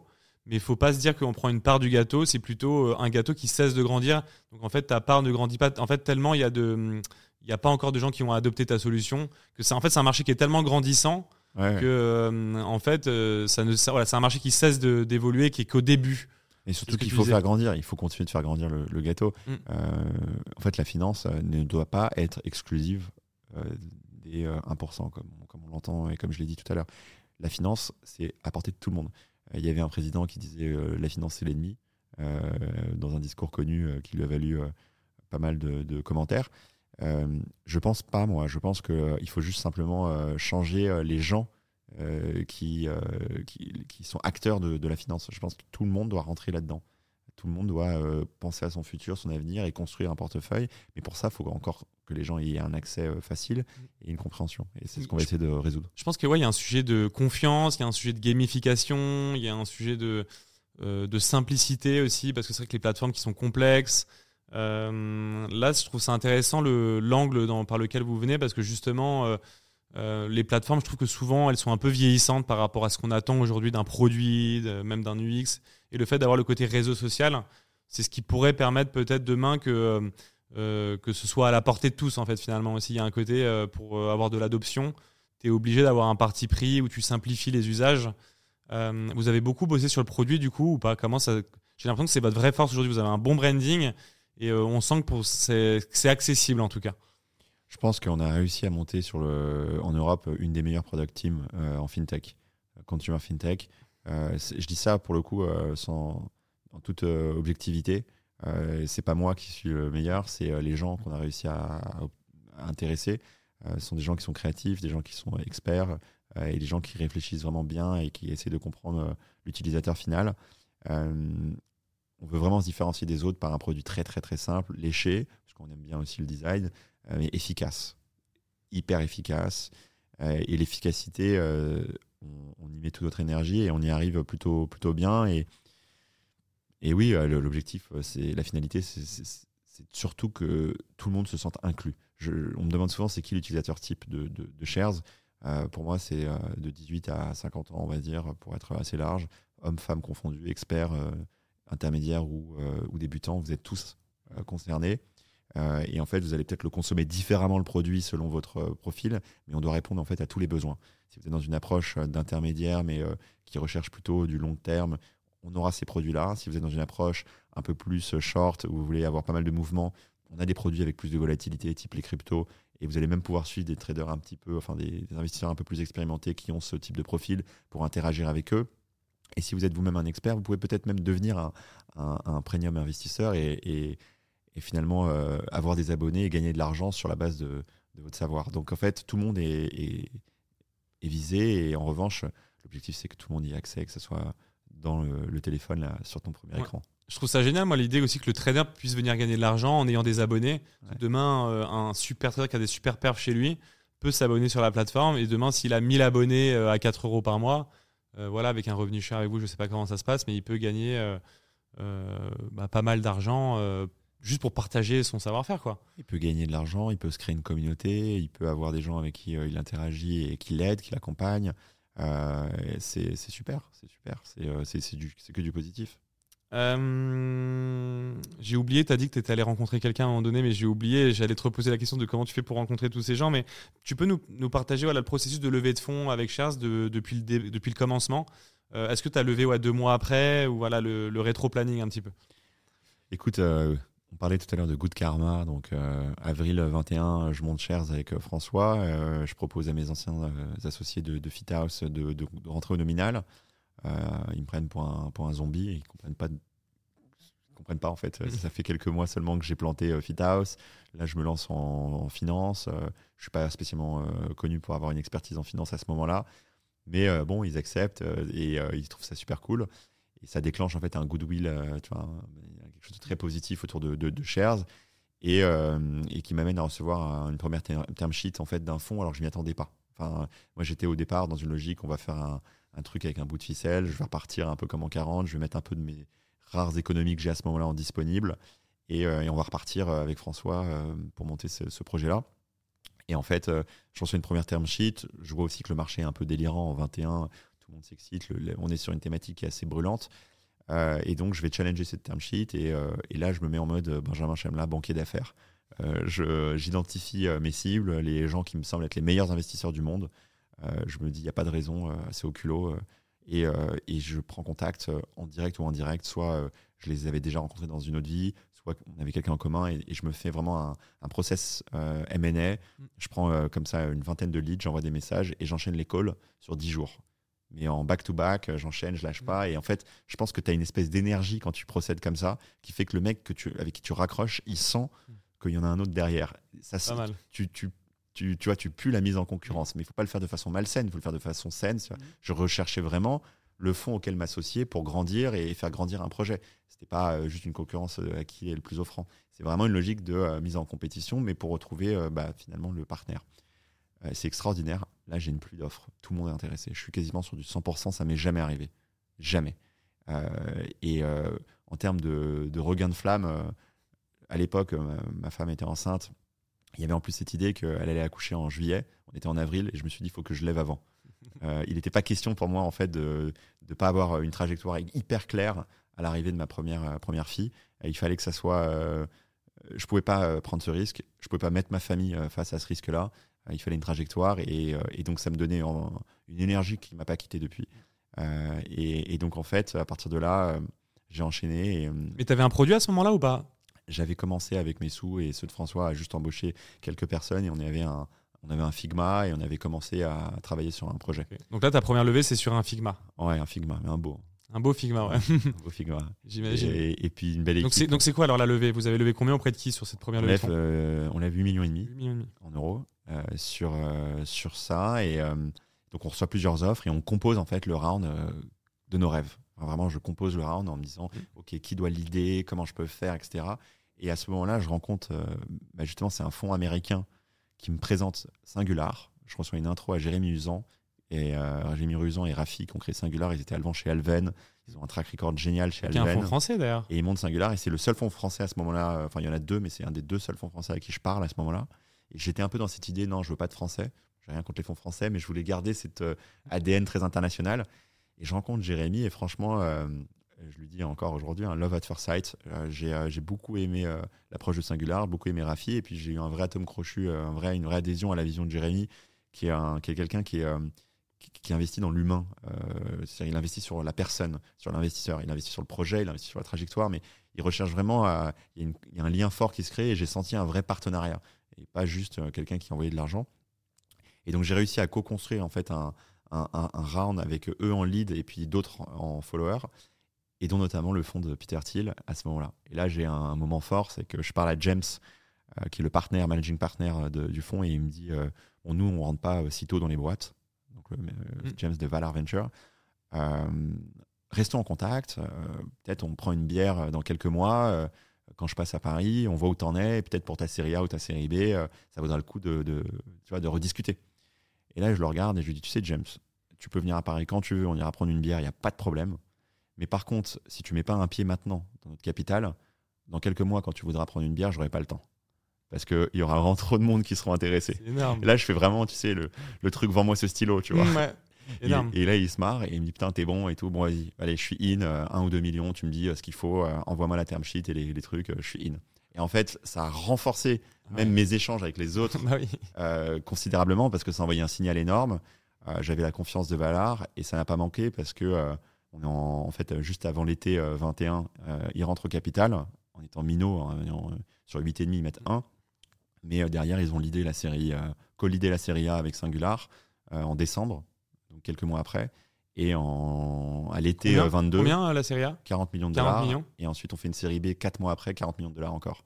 Ok, donc tu as levé 80 millions en 4-5 mois. Quoi. Ouais, avec Valar. Et tu n'as pas voulu essayer d'avoir Elon Musk vu que tu avais Peter Thiel Tu n'aurais pas pu essayer d'avoir. Euh, Alors, ils ont une trajectoire particulière. Peter Thiel a créé PayPal. Elon Musk a créé X.com. à un moment donné, ils fusionnent. Et en fait, X.com devient PayPal. Le nom devient PayPal. Et en fait, le cœur du réacteur de PayPal, c'est ce que Elon Musk avait fait chez X.com. C'est ça la trajectoire. ce qui est marrant, c'est qu'aujourd'hui, Twitter va s'appeler bah, X.com. C'est ce que j'allais te dire, ouais. ça va s'appeler X.com, c'est dingue. Et en proposant des services financiers, un peu retour aux sources. il revient à sa marque X qu'il a remis quand même dans SpaceX. Qui donc le X, c'est un truc qui est récurrent chez, chez Elon Musk. Mais Elon Musk, en fait, n'aura travaillé que quelques mois chez PayPal. En fait, il aura apporté le, le, cœur euh, fonctionnel de PayPal.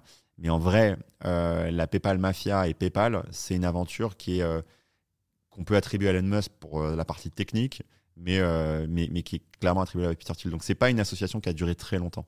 Ok, donc en fait, Peter Thiel a racheté les parts d'Elon Musk dans PayPal. Ils ont mergé, ils ont fusionné. Ils ont fusionné et Elon Musk a gardé des parts. après, ouais, il était, je pense qu'il est resté, je ne saurais pas les détails en mois, mais, mais pas en année. Quoi. Et donc, ok, donc, euh, et donc vous avez, as levé auprès de. Peter Thiel, le fonds de Peter Thiel. Donc Valar, c'est Valar, euh, s'appelle Valar Ventures. Valar Ventures. FinTech Only, euh, qui a fait TransferWise, Bitpanda, Conto en France. donc voilà, très spécialisé FinTech. Et alors, du coup, j'ai vu qu'il y avait les sœurs Williams aussi, elles ont investi à quel moment? Comment tu les as rencontrées donc quand je crée euh, Shares, je me dis euh, il faut absolument, c'est un réseau social euh, d'investissement, enfin en tout cas il y a une dimension sociale, c'est une plateforme d'investissement mais avec cette dimension-là. Il faut vraiment qu'on ait des, des, égéries de choix, qu'on ait capacité à s'entourer.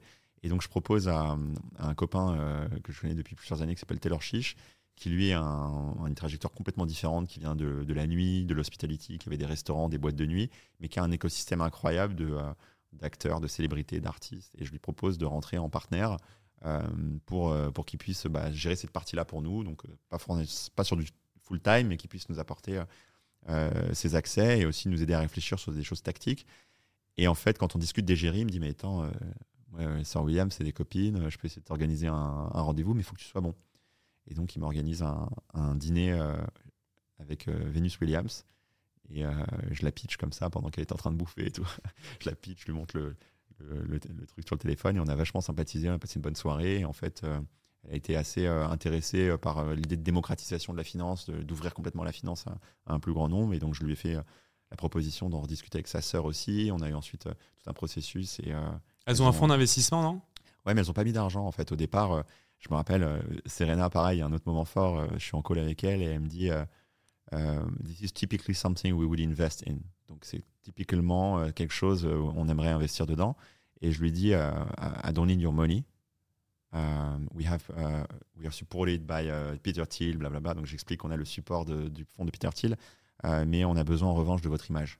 Donc moi je préfère avoir deux jours de votre temps pour faire un shoot, avoir un peu de vos social media, votre, présence à des événements et pouvoir en fait associer notre marque à vous au-delà même de dire que vous avez une part dans l'entreprise via euh, un investissement. Donc je préfère que vous n'investissiez pas et qu'on fasse. Euh, et euh, donc à partir de là, c'était difficile parce que ce sont, des gens extrêmement occupés.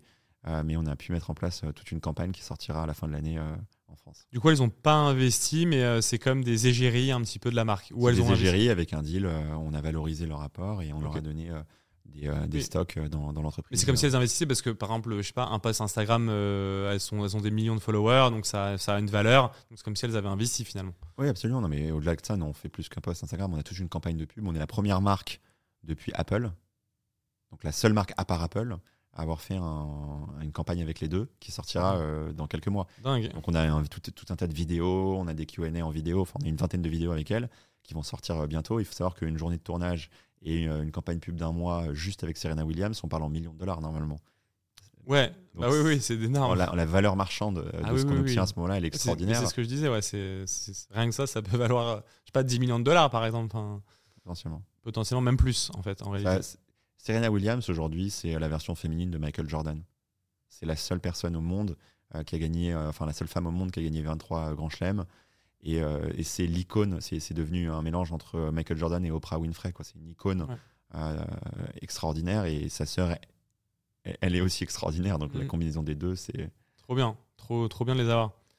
Euh, et donc c'est quoi la suite? Tu voulais que tu veux être l'application la, plus téléchargée euh, dans les dans les apps. Euh, est-ce que tu as une ambition mondiale, on va dire? Est-ce que tu voudrais aller aux États-Unis aussi, en Asie?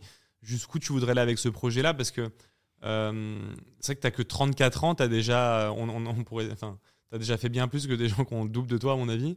Euh, mais d'une certaine manière, euh, tu as déjà lancé des boîtes, tu les as déjà revendues. Est-ce qu'aujourd'hui, justement, ta volonté, c'est. euh, Est-ce que ça va être ta dernière boîte ou pas, tu penses? Je pense que euh, tout m'a guidé aujourd'hui, euh, les erreurs, les succès, l'international, et ça me donne aujourd'hui la capacité euh, et la force euh, d'aller euh, jusqu'au bout et, sans limite. C'est, ça l'objectif. Aujourd'hui, j'ai pas peur de l'international, j'ai pas peur de l'étranger, mais j'ai aussi la raison gardée de, me dire commençons d'abord par être bon en France, on verra après. Donc, euh, je vois pas de limite, mais je vois en tout cas une, une suite euh, de, de- d'abord de développement. Il faut d'abord être bon sur son socle de départ et ensuite on peut commencer à, à penser à aller au-delà. Est-ce que tu penses que Cher sera valorisé plus d'un milliard un jour ou pas? Ah oui, j'espère. euh. C'est ton ambition en tout cas. Oui, mais il faut pas, faut pas. C'est fini cette époque où on cherchait juste la- le, le- le statut de licorne. Aujourd'hui, il faut avoir un bas de tableau qui est intéressant. Il faut être une entreprise qui génère des profits, qui est capable de, de voilà, d'être rentable. Donc c'est, aujourd'hui, c'est voilà, c'est de créer un acteur fort, qui a un business model solide et robuste. Et, euh, et après, la valorisation suivra. Mais il ne faut pas juste euh, avoir. euh, c'est fini la, la vanity metrics d'aller chercher euh, un milliard de valorisation parce qu'on s'est levé. quoi. Est-ce qu'il y a un truc que j'ai oublié sur Shares Euh, Tiens, ça me fait penser. Les quatre valeurs de tes boîtes, à chaque fois, tu as quatre valeurs qui reviennent systématiquement. Tu en as parlé dans un de tes podcasts. La première, c'est impact. Je crois que tu veux que les gens aient des idées des impacts. Tu peux nous les, nous les décrire? Ah, les valeurs au sein de la boîte. Ouais, les valeurs au sein de la boîte, ouais. Ouais, c'est important. Euh, L'entrepreneuriat, euh, le, le- le fait que je, je, je suis pas un très bon manager. Je suis pas quelqu'un qui manage à la culotte ou qui micromanage. Et en fait, euh, c'est valable au sein de mes équipes. Donc, on va chercher en fait des profils de gens extrêmement euh, indépendants et qui ont euh, de la comptabilité et de l'ownership. Vraiment, euh, c'est des entrepreneurs. Ils viennent, ils développent quelque chose et ils sont responsables si ça marche et si ça marche pas. Et, et ils sont capables d'en parler. Donc voilà. Donc l'entrepreneurial aspect. Donc ça, les gens aiment bien ou aiment pas du tout parce qu'ils se sentent parfois un peu livrés à eux-mêmes. C'est la contrepartie. Deuxième élément, c'est on cherche également euh, des gens qui, qui vont avoir euh, accès au capital. Donc nous, on va donner des stock options à la totalité de nos employés. Euh, ça va de l'office manager ou la- l'agent de support, en passant par le CTO. Même le service client, quoi. Tout ce que, ce que fait aucune boîte. On donne des stock options, alors après dans des Tu donnes de des shares finalement à tout le monde. Tu On donnes donne- des shares à ouais, et d'ailleurs, mes employés, on les appelle les shareholders. Notre nom en interne, donc c'est un jeu de mots avec aussi ce qu'on fait, mais Ah. aussi notre valeur, qui est vous êtes des shareholders, vous avez un, un droit, et du coup, la contrepartie, c'est un- une autre de nos valeurs, c'est la transparence. Je suis extrêmement transparent. Alors, je suis pas fou, je raconte pas non plus tout et n'importe quoi, mais euh, chaque euh, deux semaines, je fais un Ask Me Anything avec tous mes employés, je cache aucune question. Et il y a des questions parfois dures qui peuvent être posées juste par une personne, Mm. et bah tant pis, j'évoque le sujet devant euh, 150 personnes. Et euh, quand bien même, bah, ça peut être des sujets difficiles, euh, des questions dures, euh, une transparence totale parce que je considère que je parle à mes associés. Sur les chiffres aussi, tu- donc tu dis, voilà, on a Sur fait les tel chiffres, chiffre d'affaires. Metabase, et ils ont accès en temps réel euh, à tout. En fait, ils ont, ils ont tous accès à tout en temps réel. Donc, euh, une transparence quasi totale, euh, sans être complètement débile, mais euh, en tout cas, euh, voilà, un vrai, une vraie logique de En tout cas, je trouve que c'est vachement dans l'air du temps parce que tu as encore des, des chefs d'entreprise qui parlent, on va dire, à leurs salariés. Tu vois, toi, tu es dans une logique, tu parles à tes shareholders. Et je trouve Ouais. ça vachement gratifiant et innovant. Et, et c'est plus dans l'air du temps, très honnêtement, que certains chefs d'entreprise qui, bah, qui, qui sont, qui partagent moins la valeur de leur entreprise. quoi, voilà. C'est en tout cas c'est ce qu'il faut. Et la dernière chose, c'est, euh, je pense, euh, l'ambition. Euh, moi, j'ai une ambition démesurée pour les projets que je lance, et je veux retrouver cette excitation, cette étincelle dans les yeux des gens. Je, je, je cherche pas forcément des gens qui sont dans une approche de fonctionnaire. Je veux des, des rêveurs, des gens qui sont là pour pour pour, pour voir gros, pour faire des choses. donc tout le monde va te dire je suis ambitieux, tu tu vas pas recevoir un entrepreneur. Euh, Mais nous, c'est vraiment vrai. Mm. Que Si, si quelqu'un il n'a pas cette ambition-là, il va pas se trouver sa place chez nous. On est euh, presque pas réaliste parfois dans notre ambition. À tous les Et, postes. euh, ouais, à tous les postes. C'est vraiment important. On veut cette ambition un peu démesurée pour l'entreprise, cette passion. Euh, mais en, finalement, en deux ans, on a levé 90 millions. On a ouvert euh, trois bureaux à Paris, à, à Londres, à Cracovie. On a recruté beaucoup de monde. Une trajectoire qui est un petit peu hors norme. Et en fait, il faut vraiment garder ça. Génial. Euh, bah c'est vrai que de vouloir être l'application sur le, sur le premier écran de son smartphone, c'est une très grosse ambition. C'est en tout cas faire une très grosse boîte, en tout cas. C'est pas la peine sinon. T'as toujours été gros bosseur comme ça ou pas? Parce que je sens quand même que t'es euh, euh, les bonnes idées, ça personne pourra le dire, ça, le contester, je pense, avec, tout, avec ton parcours. Mais bosseur, j'ai l'impression que tu toi, là, t'es un gros bosseur. D'où ça vient euh, D'où ça vient ce truc-là? Ou peut-être je me trompe, hein, peut-être tu vas me dire je suis pas du tout. Non, je sais pas si c'est bosseur. Moi, j'ai l'impression d'avoir jamais travaillé. Pourtant, je fais beaucoup de choses et je mets de l'intensité dans ce que je fais, mais c'est pas du travail. sincèrement, c'est pas du travail. L'argent, quand il arrive, bah, c'est une récompense bah, évidemment appréciable, mais pour moi, c'est pas un travail. depuis que j'ai 18 ans, je fais des choses. J'ai besoin que ça bouge. J'ai besoin qu'il se passe des choses. Je vois des opportunités partout. J'aime bien réaliser des choses. et c'est pas que dans le boulot. J'accompagne en ce moment euh, l'Institut Curie, euh, de, qui est un centre de recherche de lutte contre le cancer numéro un en France, euh, pour la prochaine campagne qu'on va faire pour essayer de lever un maximum d'argent pour financer la recherche contre le cancer.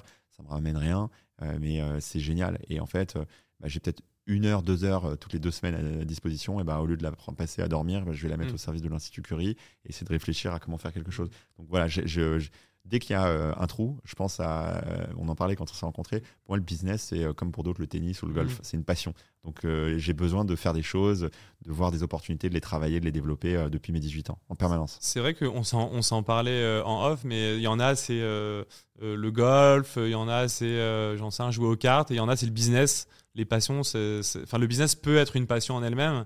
Et je répète toujours cette citation trouve un travail qui te plaît et tu n'auras plus jamais à travailler de ta vie. Euh, et euh, moi, c'est un peu comme, euh, comme toi. Et d'ailleurs, j'ai certains amis parfois qui sont pas entrepreneurs et qui disent mais tu bosses comme un dingue, comment ça se fait? En fait, les gens ne comprennent pas que tu n'es pas vraiment en train de bosser. Tu es comme lui quand il va jouer au golf. À ce moment-là, quand tu développes un produit, tu développes ta créativité. Et parfois, il y a des petits dismatchs un peu culturels comme ça où les gens peuvent se dire que tu t'enfermes dans ton travail, mais pas forcément. En fait, tu es dans ta créativité, dans ta réalisation. Euh, donc je te comprends. Et du coup, tu arrives à dormir un peu la nuit ou tu, parce que tu lances tellement de projets que tu dois beaucoup cogiter. Est-ce que tu dors bien la nuit? Euh, C'est difficile, surtout mes filles qui m'empêchent de dormir. Ah oui, en plus. Euh, qui, qui sont petites. Donc elles me. J'arrive à dormir 5 heures. Mais avant, avant d'avoir tes enfants, est-ce que tu dormais bien ou tu cogitais beaucoup? Non, j'étais le, le style avant d'avoir des enfants qui avait du mal à s'endormir avant 4 heures du matin, 3 heures du matin ça cogitait. Il fallait vraiment mettre une série Netflix à la fin pour que ça se calme. Et euh, donc j'étais ce style-là. Maintenant, je suis, euh, je peux plus me le permettre parce que j'ai des enfants petits qui me, eux me lèvent à 5 heures du matin, euh, mais j'arrive à faire 5 heures par nuit à peu près. Ok. Est-ce que j'ai oublié quelque chose sur Cher? Je trouve qu'on a bien fait le tour, on a bien décrit le, la plateforme. Est-ce que tu penses que j'ai oublié quelque chose?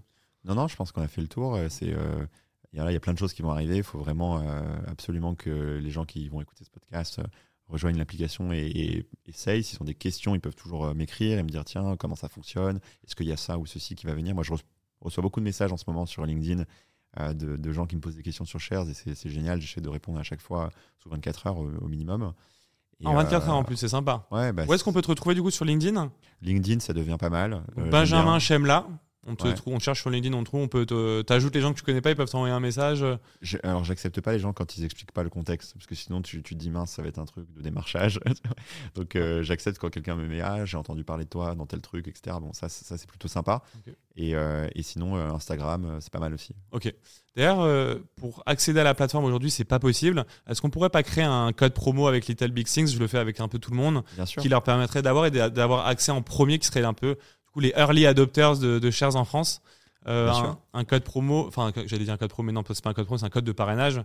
Euh, LBT pour Little Big Things. Est-ce qu'on peut le créer? Ok. Je sors d'ici et je le mets en place. Ok, tu le mets en place. Donc LBT, donc les gens qui, qui ont LBT peuvent télécharger Shares et s'inscrire sur la plateforme là. Les gens qui auront LBT, euh, donc dans le formulaire d'inscription, il y a à un moment donné une question où on vous demande est-ce que vous avez un code parrainage? Vous mettez LBT et on saura du coup que vous êtes un auditeur du podcast et euh, ça vous donnera accès euh, en priorité euh, à la plateforme puisqu'on réserve l'accès à des membres qu'on appelle des membres fondateurs. C'est quelques semaines là devant nous uniquement et donc ils ont des avantages, ils ont un abonnement, un investisseur premium offert à vie, ils ont un ah, badge avec le statut de membre fondateur et donc c'est voilà, c'est des petites et puis accès à une communauté. On va faire des webinars, des événements. Donc tout ça, il y a tous ces avantages-là du coup pour, les premiers. Ok, donc ça c'est ça c'est cool. Puis je pense que c'est une belle récompense pour ceux qui nous ont écoutés jusqu'à maintenant, parce qu'à mon avis ils ont bien tenu. euh, je trouve je trouve ça cool. Mais donc du coup plein d'avantages. donc un abonnement gratuit. à vie. À vie. Abonnement gratuit à vie. Donc ça c'est top. Ok. Euh, donc LBT pour euh, euh, et donc c'est sur shares.com. Shares.io. Shares.io. Shares.io. Et ils peuvent te contacter aussi sur LinkedIn. Avec plaisir. Il y a un dernier point que je voulais voir avec toi. tes business angels aussi.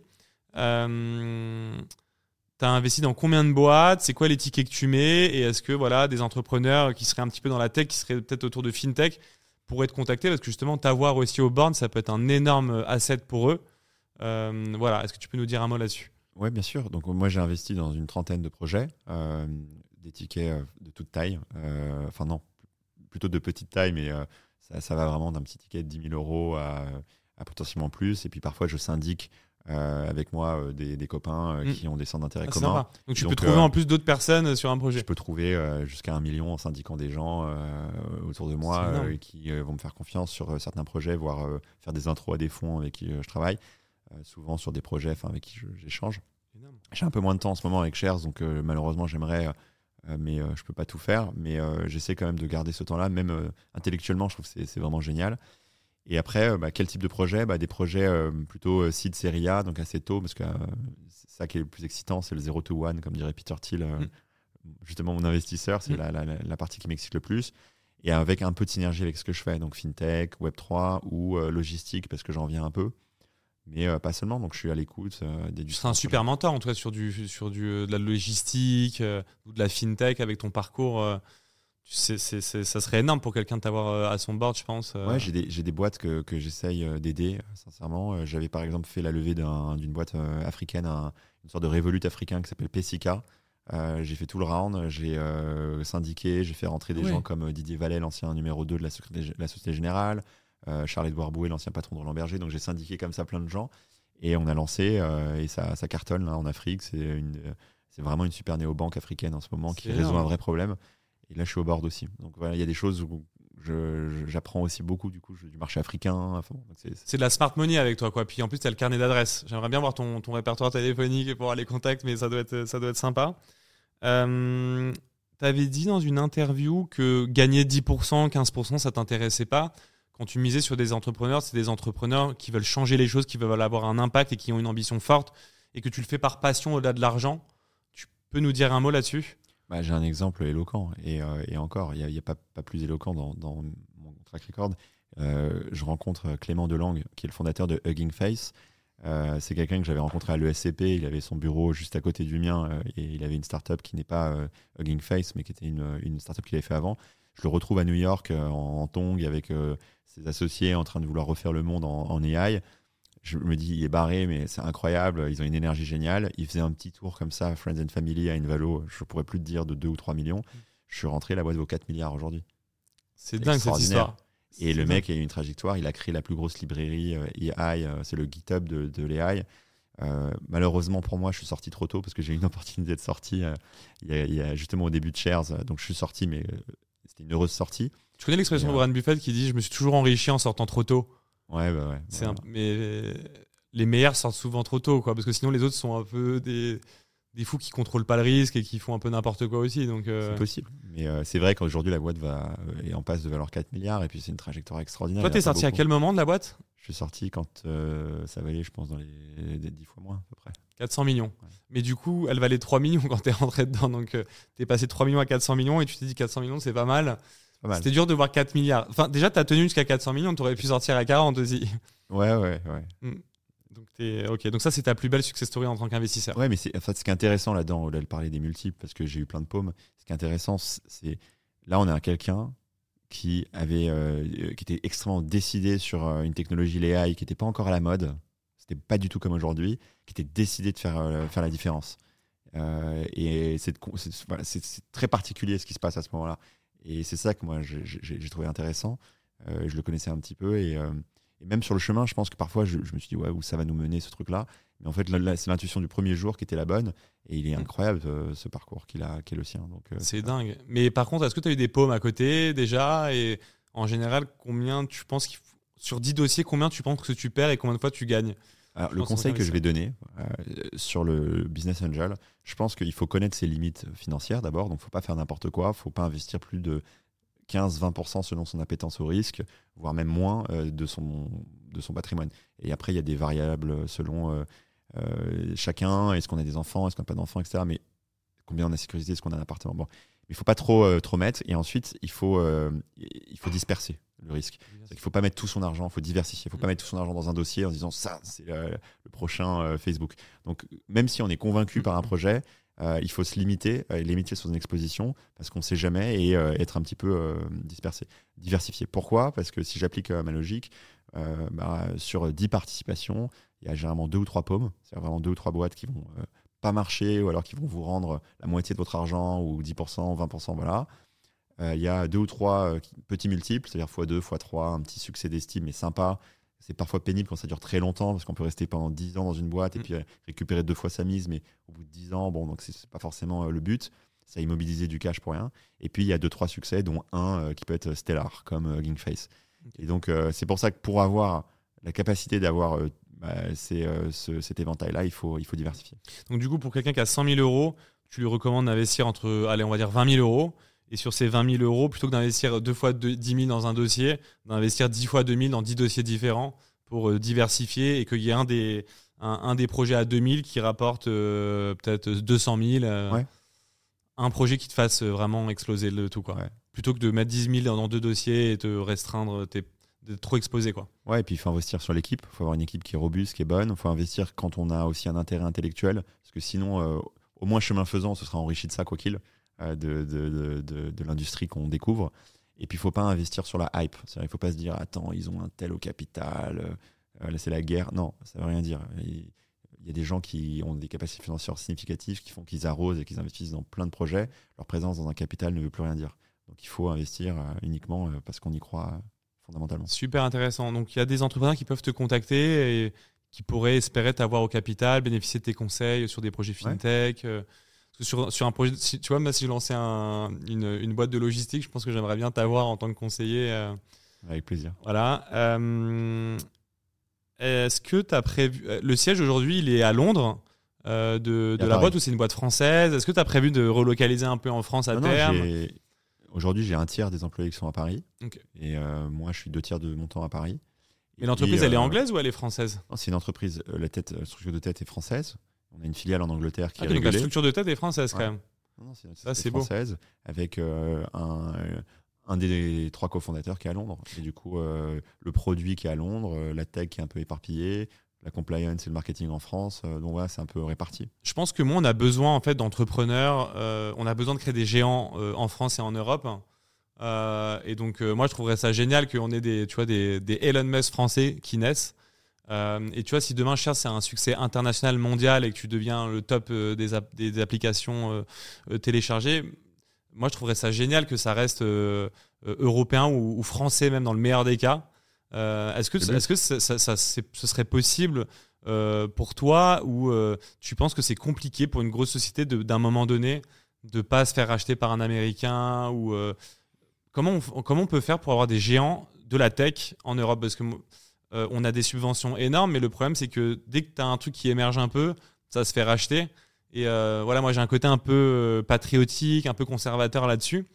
Euh, j'aimerais bien qu'il y ait des géants qui restent européens ou voire français. Est-ce que tu penses que c'est possible? Je pense que on, en revient. Parce qu'on a besoin de gens comme toi, qui ont des projets, justement, qui ont ce potentiel-là. Mais on a besoin aussi que du coup des gens comme toi prennent la responsabilité aussi de rester pour que tu vois il y ait une fédération qui se fasse en France et en Europe, tu vois. on, on, va créer des géants français. C'est difficile dans le consumer parce qu'il n'y a que 70 millions de Français et euh, qu'il y a une partie importante d'entre eux qui n'ont pas 18 ans. Donc quand on fait du consumer et qu'on vise euh, un public majeur, euh, bah forcément le marché américain est beaucoup plus gros, on l'a parlé. Donc c'est difficile quand on a un marché qui est plus petit au départ. Donc ça c'est la contrainte. Mais on va créer des géants français quand même dans des secteurs, je sais pas, il y a Mistral AI qui a levé 100 millions juste à son développement pour essayer de créer un compétiteur à ChatGPT. Mm. on est connu en France pour avoir des excellents ingénieurs, notamment en machine learning et en intelligence artificielle. Euh, le chief euh, intelligence artificielle de Facebook, c'est Yann Lequin, c'est un Français. Enfin, donc les euh, Français, c'est les Français, c'est des gens qui sont extrêmement forts en ingénierie et en maths et en recherche. Donc il y, a des thèmes sur lesquels on peut créer des gens français grâce à ce savoir. quand il s'agit d'entreprises consumer, bah, c'est difficile de faire Uber en France. Mm. en France, dans le meilleur des cas, on fait captain, chauffeur privé, mm. mais on, est très vite étriqué dans, dans, dans, dans, l'hexagone, alors que Uber, ils ont d'emblée un marché qui est beaucoup plus important, et ce qui fait que bah, voilà. Donc c'est l'éternel débat Dailymotion versus euh, YouTube, Deezer versus Spotify et, euh, et donc euh, Captain versus Uber. Il y a un réseau social qui s'appelait Quant à un moment donné aussi en Europe, hein, dont on n'entend plus parler. mais après, je comprends ton point sur le marché, mais est-ce qu'une entreprise française justement qui n'a pas une technologie, tu vois, Instagram, je crois qu'ils étaient 20, WhatsApp aussi, euh, qu'ils soient aux États-Unis, en France ou ailleurs. Tu vois, Instagram aurait pu être une boîte française finalement en adressant le monde entier.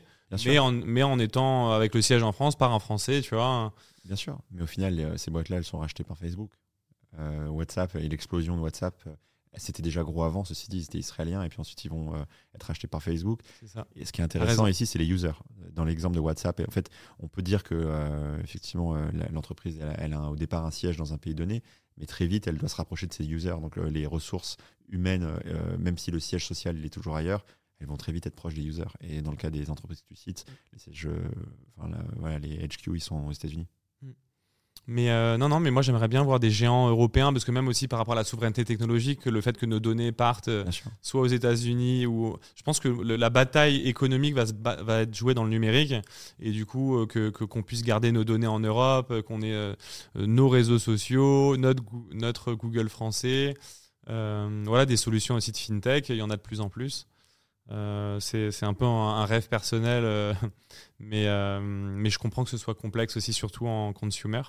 On va tâcher d'y arriver avec, euh, avec Shares. Il n'y a pas Bah, de, c'est l'ambition. Mais euh, en tout cas, ouais, Shares, euh, tu penses qu'il y a moyen que ça devienne l'application la plus téléchargée en France comme vous, la- vous avez déjà réussi au UK, est-ce que vous allez réussir le même pari en France, tu penses? Réponse dans deux mois. Ok, réponse dans deux mois. Avec, euh, avec ton aide et tu me diras combien il y a d'inscriptions LBT, euh, Ouais, tu me diras. Euh, voilà, en tout cas, pour ceux qui nous écoutent, n'hésitez pas à laisser un, un commentaire. S'ils ont des questions, on, y- on y répondra euh, ensemble. Euh, et, euh, et, euh, et voilà, et je précise que tu n'as que 34 ans. Je trouve que tu as, eu 1000 vies. Moi, je suis impressionné par ton parcours. Euh, franchement, tu as eu 1000 C'est vies. réciproque, hein, parce que euh, ta trajectoire, elle est extraordinaire aussi. et- C'est sympa, mais j'ai pas eu 1000 vies. Enfin, j'en ai eu qu'une que je renforce dans le temps.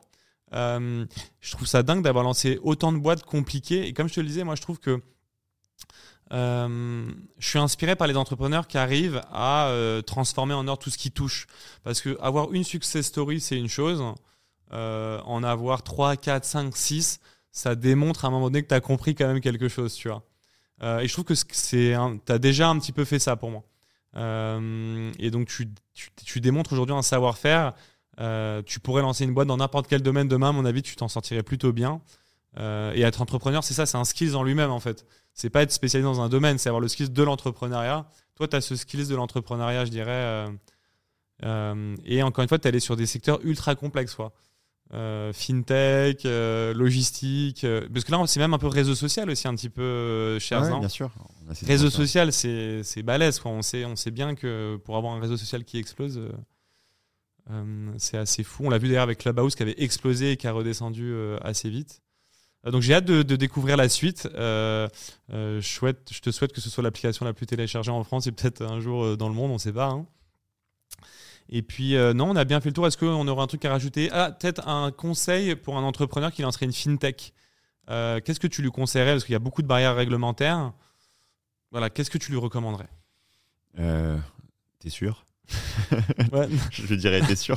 Ah, t'es sûr? Je crois que tu me demandais t'es sûr et que j'allais dire, bah, tu lui dirais peut-être de pas y aller du coup. Non, je lui dirais, t'es sûr? Non, non, je lui dirais, euh, bah écoute, euh, non, si tu l'as jamais fait, si c'est ta première boîte, si t'as pas les fonds, si t'as pas, tu t'ajoutes quand même un petit peu de complexité. Si tu viens du milieu euh, de la finance, si tu viens euh, que c'est un background, si c'est ta deuxième ou même ta première boîte, mais que tu as travaillé, voilà, je pense que le- la- on- ça rajoute un, niveau de complexité par défaut, ce qui veut pas dire que c'est impossible, mais, euh, mais voilà, travaille bien, bien, bien ton idée avant d'y aller parce que tu vas avoir besoin de, de munitions, de capital, euh, d'expérience. Mais par contre, euh, si c'est le cas, oui, c'est génial la fintech, c'est intéressant. C'est euh, ça demande d'être bon par- partout produit, euh, réglementation, capitaux. Effectivement, il faut des capitaux pour développer les équipes, le marketing.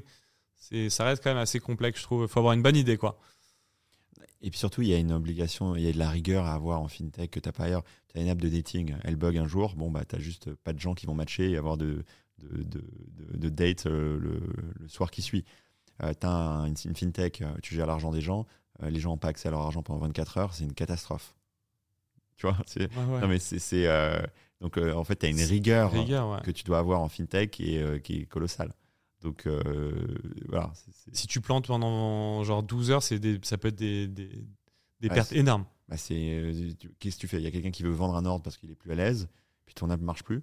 Donc, il est coincé avec une, euh, tu vois, il y a une participation dans un truc qui ne fonctionne plus. C'est ce qui s'était passé avec Robinhood. Euh, avec GameStop, ça avait un peu euh, fait exploser Robinhood et ils n'étaient plus en capacité de gérer les ordres de, de sortie. Donc, il y, a eu, un- il y a eu un vrai bad buzz sur Robinhood à l'époque, même Robinhood. Donc, Vous avez un bon CTO ou pas chez Shares? Il est extraordinaire, c'est mon cofondateur STO. Ok. C'est une machine. Il faisait quoi avant? Il avait euh, été euh, consultant dans plein de boîtes où il était euh, part-time comme ça. Et avant ça, il avait été, euh, il avait buildé toute la team tech de Preligence, qui est une des plus belles boîtes de machine learning en France, Ok. euh, qui a changé de nom maintenant, qui s'appelle EarthCube.